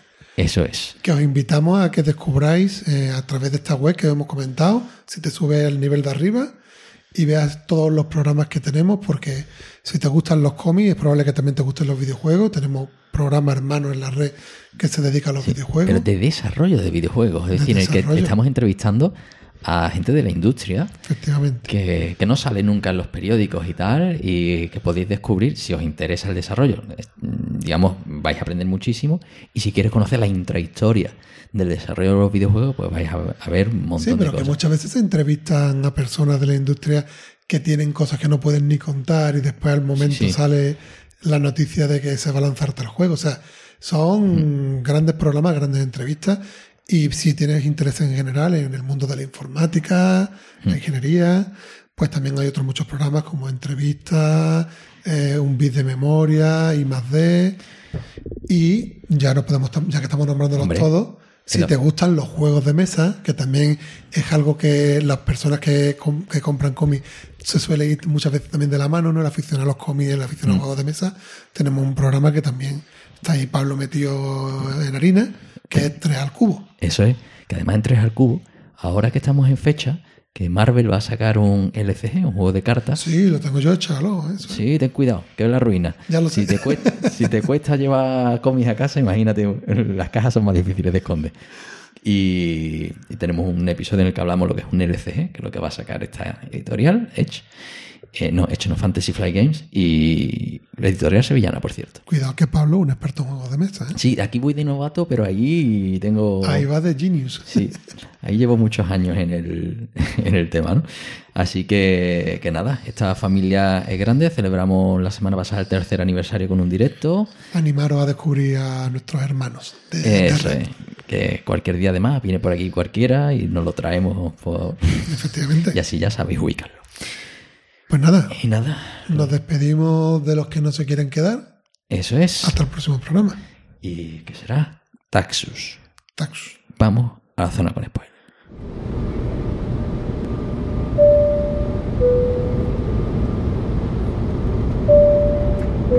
Estimados pasajeros, vamos a atravesar una zona de turbulencias repleta de spoilers. Por favor, apaguen sus dispositivos electrónicos si no desean escucharlos. Bien, ya estamos entonces en la zona segura, donde podemos decir lo que nos dé la gana. No me porque- siento las piernas. Porque ya se supone que habéis leído el cómic, o si no, es porque no lo vais a leer, o porque lo que nos da igual el tema de lo los va a leer y spoilers. quiere que te lo contemos, que hay mucha gente que le encanta que se lo Sí, contemos. aquí mm, no vamos a hacer un repaso página por página, pero sí que vamos a ir viendo pues las distintas capas, de principio a fin, que a nosotros nos han llamado más la atención y las cuestiones puntuales de las que no hemos podido hablar antes y teníamos ganas de hablar, ¿no? Así que empezamos un poco por un recorrido por la historia rápido, rápido. Eso es, la reseña, digamos, Sí. así rápida, ¿qué La- pasa en este La sinopsis escrita por nosotros, ¿no? O, o hablada por nosotros. Una reseña rápida del cómic, ¿qué es lo que pasa en este cómic? A ver, eh, aquí nos encontramos con Frank Castle, ¿no? Al, tomando el mando de un pelotón en la guerra del Vietnam. Así. Aparentemente sin experiencia ninguna en, exacto. en el liderazgo. No, no, eh, y sin aparentemente. ¿no? Sin experiencia. Novato. Día uno, ¿no? tu primer día en el trabajo. Como si Sí, como pero, decimos- pero empieza ya, digamos, al mando de un equipo, que no empieza Sí, pero como- lo, lo- lo dice en el Sí, propio sí, cómic. sí. Dice, me hicieron una prueba, vieron que tenía dotes para mando y me hicieron oficial. Exacto. Sí, eso es lo que en la informática se llama el paracaidista. que, que- que es un término bélico, ¿no? Que te dice, eh, pum, ahí. Y de repente estás tan tranquilo en casa y te han soltado mitad de- del jaleo, ¿no? Exacto. Y eso, y se encuentra que tiene un pelotón que es, mm, son los últimos monos, mm, los últimos en la línea de suministro, que le llega todo lo malo, todo lo defectuoso, mm, le falta material, le falta, y que encima el que estaba antes ha ido a, a casa haciéndose caquita, ¿no? Uno de los puntos interesantes de la reseña, digamos, relacionado con lo que estás contando, es cómo él, con sus actos, rápidamente se gana la confianza de todo el equipo. Hmm. Todo el mundo empieza a valorarle, a pesar de no tener experiencia. No, el- su- eh, principalmente se la gana mm, del sargento, que digamos que es el segundo, ¿no? que él inteligentemente que- se lo hace. Que le dice, usted ha entrado en combate, dice, no, no, yo no. Y, y- y le dice, yo lo, lo que tú digas, pero si yo soy el sargento, no, no, yo estoy aquí, yo soy teniente, pero yo vengo a aprender. Lo- si tú dices que por aquí, por aquí, porque a mí me dijeron en la instrucción que preguntase quién es el que más sabía de, de o quién llevaba más tiempo en esto y aquí es usted. Entonces se fía mucho del sargento. Ya con eso te lo ganas a tu segundo, con decirle que, que, que va a ser lo que él le diga. Es que tiene una muy buena lección para los jefes de equipo, ¿no? Sí, Es- sí, sí. Sí, porque cuando llegues a un sitio, pregunta, observa, ¿no? Y mm, no llegues como elefante en cacharrería a imponer tu criterio porque seguramente no te estés enterando de la misa a la mitad, que tengas a tu gente en contra y demasiado tienes ya con, con el escenario además en el que en el que está un escenario de estrés, de gente que no quiere estar, gente desmotivada, si encima llegas tú y añades una capa más de desmotivación, pues te vas a hundir. Y llega y se dedica simplemente a observar. Es todo lo contrario a lo mejor a lo que se espera de un personaje Y ocurre, gris. y ¿no? ocurre algo, digamos, que, que le hace ganarse la confianza de todo, como te decía, en el hecho de que le pregunta a este, le dice, oye, vamos a ir a tal pueblo, tal y cual, y dice, ojo, me han dicho que allí no pasa nada, y dice, es que hay un pelotón de otra, no sé, otra división, lo que sea la palabra, que no está haciendo las cosas bien y, y no están yendo a hacer las patrullas por allí, entonces están diciendo que no pasa nada, pero porque no están yendo a mirarlo. Entonces, ¿qué es lo que hace él como líder, como dices tú, que acaba de llegar?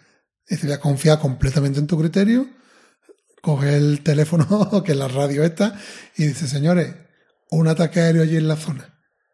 Y los otros se quedan ahí como diciendo, para que vea que yo voy a valorar vuestras vidas y no os voy a poner en riesgo. Primero vuestra opinión, ¿no? Como tú dices. ¡Pum!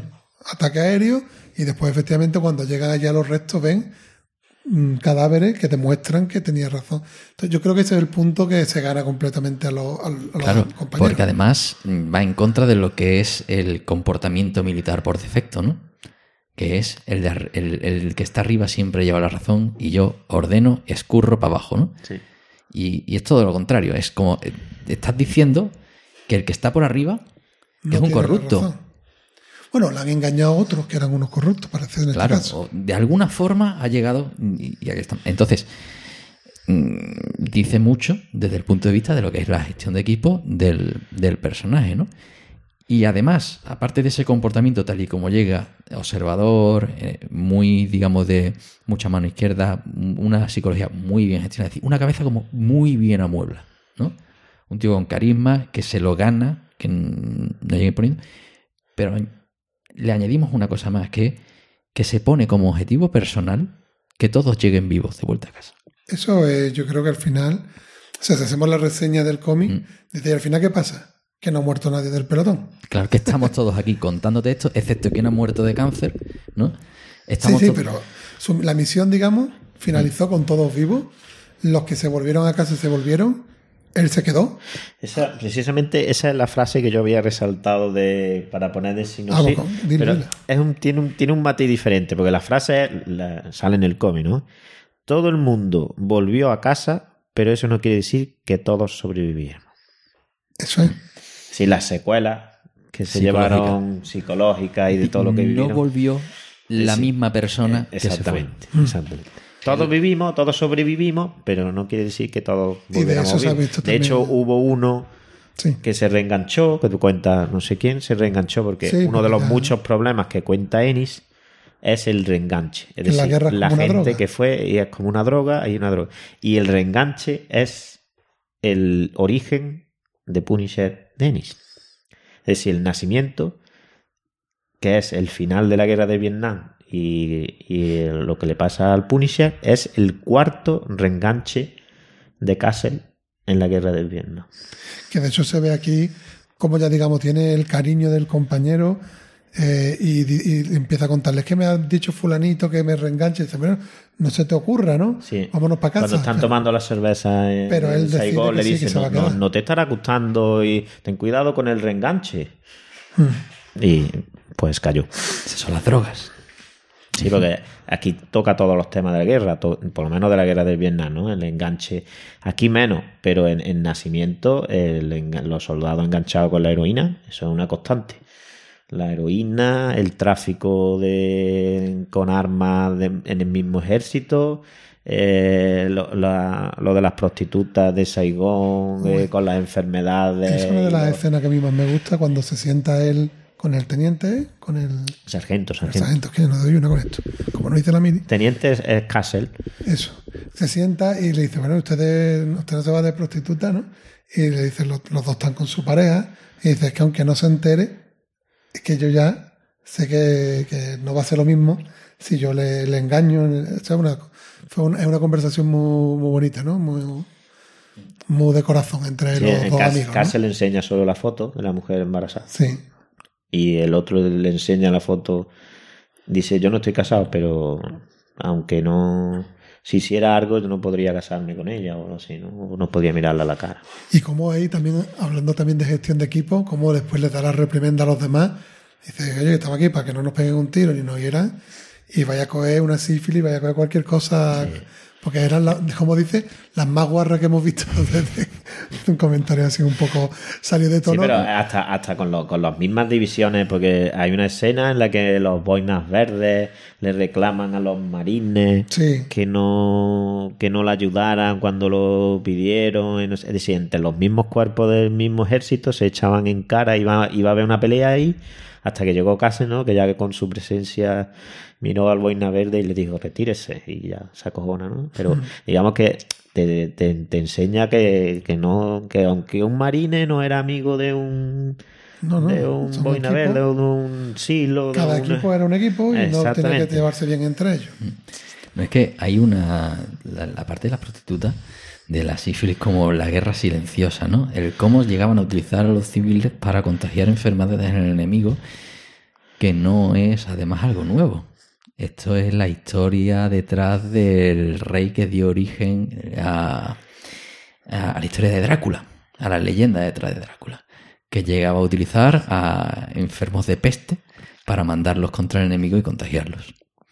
Entonces, bueno, mm, es otra parte de la guerra que muchas veces no se acaba viendo, ¿no? Y, lo que muestra es casi la unidad del pueblo eh, para echar al invasor en todos los niveles, de campesinos, militares, por supuesto, y, y hasta las propias prostitutas, ¿no? Sí, porque además de- el, el hecho de que no hay relaciones, digamos, eh, amorosas, sino que hay un momento que dice que ya no hemos quedado ya sin blanca, han desaparecido todas. Estaban aquí nada más que para llevarte todo tu dinero y si te podían dejar de regalito o algo, te lo dejaban también. Pero bueno. Otra cosa curiosa, ¿no? De la historia es la parte del, podemos llamarle, no sé, el concepto contrabando cuando él se da cuenta de que el equipo está teniendo un problema con los materiales que está usando, en este caso con los rifles, que no tienen una buena perforación y demás. que se Exacto. con el barro de la No lluvia. Y entonces él intenta, pues eso, haciendo de líder de equipo, buscar una solución a esto y se entera de que hay uno que tiene sus chanchullos, sus trapicheos. Sí, y esa, esa, par- esa parte en verdad no le queda clara al lector. Como no te verá, yo por lo menos no me quedó claro mucho. Yo- sé que era algo de contrabando, de te Sí. entrego los, los hackers que cogían, recogían de los cadáveres vietnamitas, te Se los llevo y tú me, lo- y tú me los cam para que tú se los vendas al enemigo o a quien quieras y a cambio me da los M14 que había retirado el ejército, algo así es. No, yo lo que quería comentar de esa parte, pues la destacaba por una cosa, que él vaya a hacer una gestión y aparentemente sale todo bien, pero después en el momento culmen, digamos, de la batalla, te das cuenta que el contrabandista también se la ha colado a ellos porque le vendió baterías de radio que estaban Claro, claro. agotadas. O Y sea al, que, final, al final duerme digo- con, con una granada. Digo, la parte esta que estamos hablando de que aquí no, no había amigos. O sea, eh, el contrabandista estaba mirando su propio interés, incluso a compatriotas que van al campo de batalla no, no le duele emprende darle una, No, no, es que el, batería el contrabandista no te- nada más que tenía su propio interés. Exacto. Eh, también hay una escena cuando está negociando lo de los rifles y eso, que lo, lo mira a Castle y le dice, he oído hablar de la heroína, que ni se acerque al Sí, sí, sí. pelotón 8 y, y lo- no, no, no, no, no sé. Sí, te está, te está diciendo eh, claramente que ahí se trafica con todo, con alcohol, con las drogas, con las armas. Después te quería preguntar, tú que conoces también con más a fondo todo lo que es el, el Punisher Max, eh, la figura femenina que introduce Ennis en esta obra, yo creo que por darle ese toque femenino que la obra no, te- no tendría, si no, serían todo hombres, y es la chica vietnamita. ¿Cómo- ¿Cuál es la presencia de la mujer en la obra de Ennis en Punisher? Pues mm, Porque aquí me parece que está un poco forzada, ¿no? No, ese ese yo no- no creo que sea tendría for- por qué ser una mujer. En este caso no creo que sea una forzada, sino lo que te quiere decir Eni es que los vietnamitas, mm, es un poco lo que decía Pablo con las prostitutas, ¿no? Es decir, los vietnamitas eran campesinos y entonces luchaban las mujeres, los niños y el que te pusieron por delante. Esta mujer pues tiene una historia de que masacraron a su, a su familia y a partir de ahí pues digamos que se creó, no, no le doy más importancia al hecho de que sea una mujer ese. Es, No, es verdad que no la... digo que sea forzado al punto de que no pegue, pero que sí me da la sensación que hay, como- bueno, no que hay un interés de darle un toque femenino a la obra, porque si no, no Mira, la, la presencia en Punisher más femenina es escasa. Digamos que hay mujeres, lógicamente, pero hay pocos menos. Cuando ya va avanzando segunda mitad de la obra, que digamos que el, volumen o la historia de la trata de Blanca es con una mujer. Ese es un volumen muy fuerte, muy fuerte, muy fuerte. Se te, te rompe el alma cuando lo lees, porque además sabes que estás leyendo cosas que son verdad. Y ese es una eh, de cómo se trata a la mujer, ¿no? O cómo, cómo tratan a la mujer. Y a partir de ahí hay otro volumen que se llama Las Viudas, que la idea es todas Ah, las sí, viudas, las sobre- mujeres de los jefes mafiosos Se que ha ido matando Castle, se unen para matar al Punisher, ¿no? Sí, sí, sí. Entonces las mujeres de los mafiosos es como suena un poco como Austin Power, ¿no? Cuando cuando decía nadie piensa en las mujeres de los esbirros cuando los matan en las películas de James Bond, ¿no? Y sale ahí la mujer, hoy era el aniversario de pues una cosa así, ¿no? Las mujeres de los mafiosos se unen para digamos este este es el, el argumento de la obra, pero dentro del argumento de la obra hay una mujer que va a llegar a intimar con Punisher, que a su vez se quiere vengar de, de las mujeres por una historia que ya, si leéis el cómic lo entenderéis. Pero esa mujer llega a fundarse la carabela, la carabela en el pecho, digamos una versión Punisher femenina, eh, tiene un cáncer de mama, no vamos a describir más, pero esa mujer es la que consigue que Castle se re- dentro de la obra del Punisher más se pregunte ¿Sirve de algo lo que estoy haciendo o simplemente voy a algún Cuando lado? se ve reflejado en ella, Es- quizá, ¿no? eh, que eh, se pregunte qué es lo que está haciendo con su vida, que pues, se plantee si tiene algún sentido todo después de llevar más de 30 años matando. ¿eh? Eh, Entonces digamos que esa presencia femenina es muy importante. Después hay otra presencia femenina que no la puedo desvelar porque eso es un spoiler muy gordo de la serie. Bueno, bueno, yo lo solo que Pero digamos que, saber eh, que no es un autor que, que parezca que está dejando ese, ese rol de lado. no, no. La presencia está justificadamente escasa por el, porque está hablando de ejército, está hablando de mafia, está hablando de donde hay poca presencia femenina, pero tú me estás contando que es lo que yo quería saber, que hay algunos roles femeninos que, que tienen importancia Sí, en sí. la obra, ¿no? Sí hay. Y oye, y con respecto a esa primera muerte, que le daba tanta importancia en la, La en la reseña, técnicamente, la primera muerte ocurre en la primera carga que... Yo pensaba que era en, en la melee cuando se en- en- ponen las bayonetas en los fusiles y, y levanta, digamos, el vietnamita. Yo pensé que esa era la primera, pero lo hemos estado comentando antes, fuera de, de micrófono. Hay, antes hay un tiroteo desde trinchera, que, hombre, muy mal tirado sería si no acertaran alguno, ¿no? Ahí tuvo que haber una primera muerte, de hecho hay un comentario en la propia viñeta, ¿no? Sí, no, en el cómic te- en el cómic te- se refieren a ella explícitamente como que en el tiroteo mató a, a su primera Pero que no tiene ni un valor en el argumento para nada. No, pero luego hay una que es muy espectacular, que es el disparo al chaval que está detrás de un tronco. Sí. Yo creo que eso es para justificar la necesidad del cambio de los fusiles. Porque él decía que los primeros fusiles no tenían Sí, sí, capacidad yo- de, de atravesar la resistencia de una hoja. Y él con ese tiro demuestra que es capaz de atravesar el tronco de, de una barrera, una barricada que tiene delante. Después también podríamos interpretar como el, el- la muerte de la muchacha, ¿no? Sí. Eh, como primer asesinato, asesinato de... se está defendiendo también ahí, la ha saltado Se del está árbol, ¿no? defendiendo, pero bueno, ha saltado del árbol, la ha clavado el cuchillo y ahora Puniche se la se quita el cuchillo, ¿no? La tira contra el suelo, contra el tronco y ya el narrador dice yo, lo que pasó entonces ya, pregúntaselo a él, porque como decir, no es matarla, ¿no? Sino que se ensañaría con... No, no añade No información. añade, no añade. Por eso dice, dice, pregúntale si quiere saber más. Yo creo que se refería a ese. Porque es como el, el primer momento en el que le pone además cara y ojos al enemigo. Yo, de- sinceramente, Puede esa puede ser que se refieran a eso, porque ya, ya hemos dicho que asesinato en una guerra es un término que, que se queda corto, ¿no?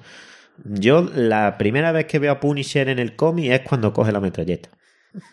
Cuando está la metralleta Mm. Sí, que se da al descubierto de y va vietnamitas. corriendo y coge la metralleta y empieza a, fulminar a Charlie allí por todos lados que se le ve la cara, se le ve la cara de loco y, y ahí es cuando ya está viendo al- por lo menos al Punisher habitual, ¿no? Pero vamos, como crítica que estábamos diciendo en el tema de la sinopsis que se le da bastante importancia, no se destaca especialmente ni el propio hecho en sí de la muerte, ni tampoco se ve un efecto en el personaje mm, consecuencia de esa muerte No. de manera muy, muy fehaciente. Entonces, lo que decíamos No, antes, pero el- el tema de la sinopsis pf, creo que es muy sensacionalista. Depende, porque la conversación que hemos dicho antes con el sargento, cuando están los demás con las prostitutas y ellos están bebiendo cerveza, cuando le habla del reenganche, le dice el sargento, ¿no le estará gustando? eh, ¿No le acabará gustando esto? Y dice él, no, mm, pero sacia una parte de mí. Esa frase es muy importante porque en el nacimiento, el Castle escucha una voz en off en el cómic eh, con que se ve en, en- que es el clásico cuando tú lees un cómic de, del castigador la voz en off no los diálogos sino la voz del narrador que es el personaje que lo va contando es en negro ¿no? Es un, un clásico de los superhéroes, ¿no? Spiderman sale en rojo, Sí, para sí, que sí. tú sepas que cada pensamiento de quién responde, ¿no? Pues el castigador es el fondo negro con las letras en blanco, ¿vale? Digamos que es para... No pasaría nada porque sería su color, ¿no? Y sería el que se la, el que se la asocia. Pero en el nacimiento está en la guerra de Vietnam, no es todavía, no ha pasado lo, de, lo del castigador. Y hay como una voz en off que habla así con los bocadillos, digamos, en negro, que le, le está diciendo constantemente, tú vales para matar, esto es lo tuyo, esto es lo que se te da bien, mm, y deja entender como, mm, déjame entrar, déjame entrar, es como si fuera algo sobrenatural, no especifica nada, sino déjame entrar, libérate, acéptalo, que yo lo soy, acéptame, tendrá sus consecuencias, pero tú déjame... Y eso es durante toda la obra del, nacimiento hasta el, el, el culmen, ¿no? digamos, el final, que lo deja entrar, ¿no? que le abre la puerta. Y lo que sea, llámalo psique, doble personalidad, llámalo ente sobrenatural, llámalo demonio, llámalo la muerte, llámalo como quieras, entra y se apodera de casa, ¿no? Entonces, eh, ahí en ese cómic hace referencia porque dice, esto no, me- no es que me esté gustando, pero una parte de mí la está disfrutando o la está saciando. Te, te va dando pista de, de reenganche. Este personaje nunca va a llegar a su meta ficticia, no hay una meta. No, sí, bueno, él, él lo sabe. Exacto. Él siempre dice que su guerra no tiene fin y bueno, acabará el día que se lo carguen. O que se lo carguen definitivamente, pues se lo han cargado ya unas cuantas veces. Pues eso, bueno, la verdad que no hemos completado la historia en el sentido que... Sí, bueno, hemos Sí. contado No, sí, que, llegan al final todos vivos y Claro, hay un detalle como que en esa batalla en la que a Cassel lo apuñala esta chica, que cae desde un árbol, es una chica que pues, va como los monos, ¿no? De árbol en árbol, porque dice que siempre están fijándose en el suelo y que nunca miran la copa de los árboles, ¿no? Pues en ese momento es como la gran batalla de todo esto, que, que, bueno, que se la balanza encima, Cassel la, la mata y, y ahí pues hay un fuego de mortero que acaba hiriendo gravemente a algunos de los personajes que luego están hablando en, en el bar, ¿no? ese hilo conductor inicial, y, y como vuelven a casa, mm, porque están heridos, y evidentemente, pues vuelven a casa y Castle, pues esa herida, pues recupera y se queda. Bueno, o sea, en- Castle le salva la vida al, al sargento. Claro, entonces al final. salva la vida a todos. Bueno, Claro. sí, pero explícitamente Sí, el sargento está con las tripas fuera, están bombardeando a escasos centímetros porque no hay otra opción y el Castle se tira encima del cuerpo del sargento y se pone encima literalmente por si cae algo que le, que le caiga a él. Y, y bueno, sí que está esa historia del, del general. Eh, que es el hermano de, de esta chica que matan, ¿no? No, no, no. Bueno, no, la- la- es, de- es- es como... La chica es como un, Un Padawan. Ahí, ahí está. El, el- el- el general quiere que se convierta en un en una que a los demás, que porque ve el potencial que tiene la chica, ¿no? Que, que vale para algo más que para matar a americanos, para jugarse la vida. Entonces, le está enseñando que la guerra, pues, no solo es matar al enemigo y combatirlo, que es lo que ellas quieren, ¿no? Ella es solo yo quiero matar a americanos, cuanto más Claro. mejor. Le está enseñando, puede servir de otra manera, enseñar a los a los, a los jóvenes, adiestrarlos, dirigirlos. Y no sé, un poco como, como la parodia, ¿no? El ayudante que tiene el general que siempre dice mi general, no sé qué, y le dice, se me ha olvidado eh, la carpeta con el Que mapa. es el hijo de un Que alto mando. que es el hijo de un alto mando, ¿no? Que al final acaba con la cabeza le- separada del cuerpo, ¿no? Y le dice, y le dice, ojo, pero si tiene la cabeza separada, dice, no importa, el camarada sabrá mm, mm, asumir esa y continuará con su labor, un poco, ¿no? Pues quiere que se convierta en más que un soldado, porque él sabe que la chica tiene potencial. Entonces, es lo que intenta. Y entonces la batalla final, si, si os acordáis, es porque el general no está, ha ido donde sea a reunirse, entonces la chica sale de casa y la decisión final del ataque la toma el ayudante, porque el, el ayudante es siempre es la, es la voz de, ¿no? Cuando bombardean con el napal, y, malditos cobardes americanos, que siempre con los aviones y las máquinas no son capaces de luchar cuerpo a cuerpo. El otro dice, si tú lo tuvieras, Y, ya lo y el otro se dice, si tú no lo tuvieras, no, no lo iba a usar, camarada, y ya se calla, ¿no? El, el otro es el- el- la voz de, De la sabiduría. Sí, de, de que esto es una guerra, esto hay que pensarlo, eh, se vence de muchas maneras. De hecho, hay un- una escena en la que tienen, capturan un prisionero americano. Y la pregunta que le, no le pregunta eh, ¿cuántos batallones tenéis en el...? eh?". no, le pregunta ¿cómo está viviendo la sociedad americana esta guerra?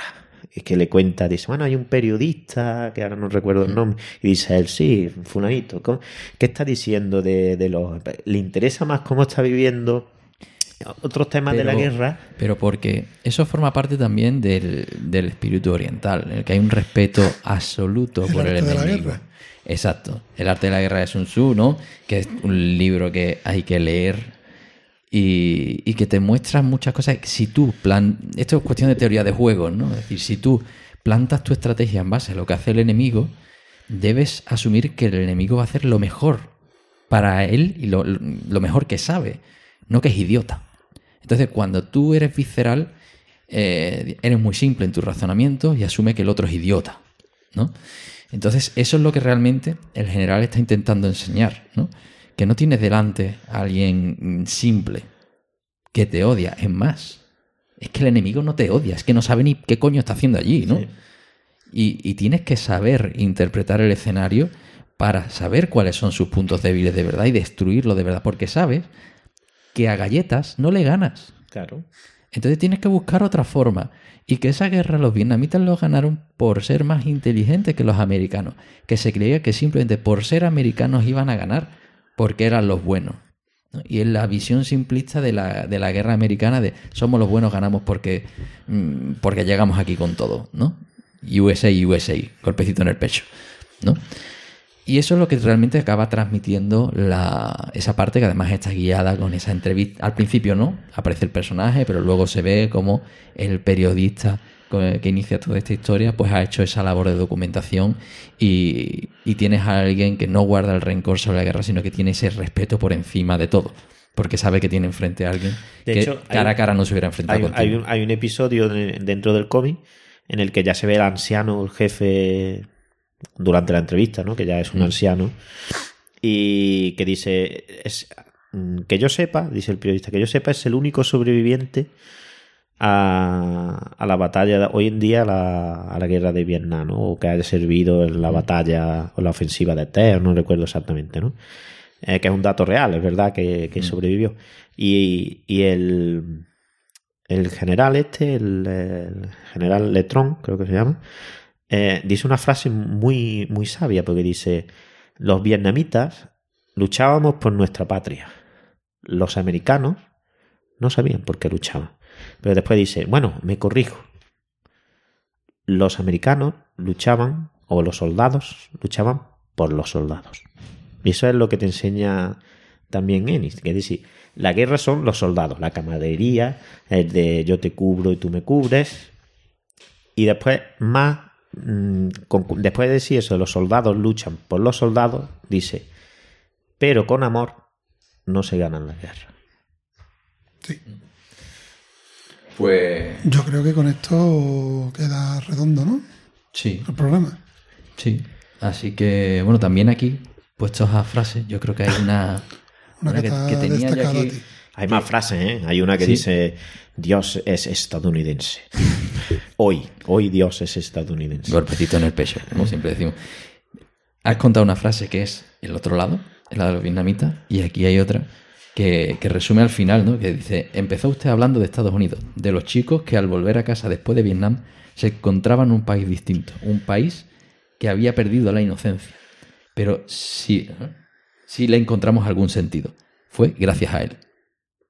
Es decir, al final, esa madurez, mm, cómo cambia el país, cómo mm, ellos estaban allí, no tenían ni, ni idea, pero Diciendo esta frase me acuerdo de una escena que te- me gustó mucho. Que es cuando van a hablar con el contrabandista y dice, estábamos fuera de la guerra. Estábamos con el transporte lejos. O sea, mm, incluso podíamos, no sé si te entiendes, podíamos haber desertado. Pero volvimos. Y es porque ese líder de equipo hacen que tengan una motivación que es que, que tienen que luchar todos juntos para, para ayudarse entre ellos. Que yo creo que el resumen de eso es lo que ganaron, en lo que le enseñó él. O sea, yo no estaba luchando por Estados Unidos, sino por el pelotón. claro. Y al final eso yo creo que hila bien con el título, el subtítulo. Un buen título Claro. que refleja. Otra, castigo. otra reflexión es cuando, ya al final del todo, cuando el sargento han contado la parte en la que le salva la vida, ¿no? Que se tira encima de su cuerpo en el bombardeo. Le dice el sargento, porque usted ha venido aquí a hablarnos de, de la guerra y de...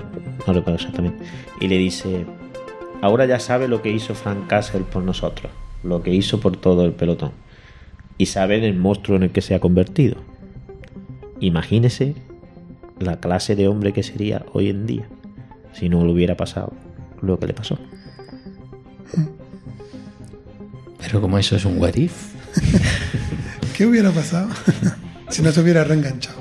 Eso.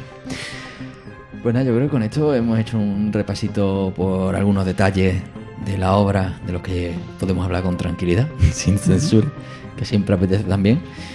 Y, y nada, nos vamos, yo creo que con el. Yo con un buen, un buen regusto que me ha dejado la obra. Mm, Es una obra más diésel que yo creo que merece esa relectura dentro de un tiempo. A lo mejor cuando nos estés escuchando tengo que hacer una relectura. Y, y nada, ya nos hemos despedido, sabéis la fórmula de contacto y tal. solo nos queda pues agradecerte, Eladio, que hayas pasado otra vez. Yo sé que tú estás como un cochino en un charco. ¿no? Yo estoy, vamos. Y, eh, y- y si fuera por ti, te- nosotros nos íbamos, te dejábamos el micro y te ponías seguro a hablar y de todas maneras, hemos hecho un podcast sobre Punisher y hemos sobrevivido. Así que da- nos podemos dar por satisfechos. Yo, yo te he visto un punto rojo en la frente así Sí, moviéndose. ¿no? Sí. Eso es que has, te- has hablado bien de él. Así que, que nada, nos vamos hasta el próximo vuelo. Que tendremos a Taxus de Lulo. Efectivamente. Pues nada, nos vamos hasta la próxima. Hasta la próxima. Chao. Si vis pasen, para verlo.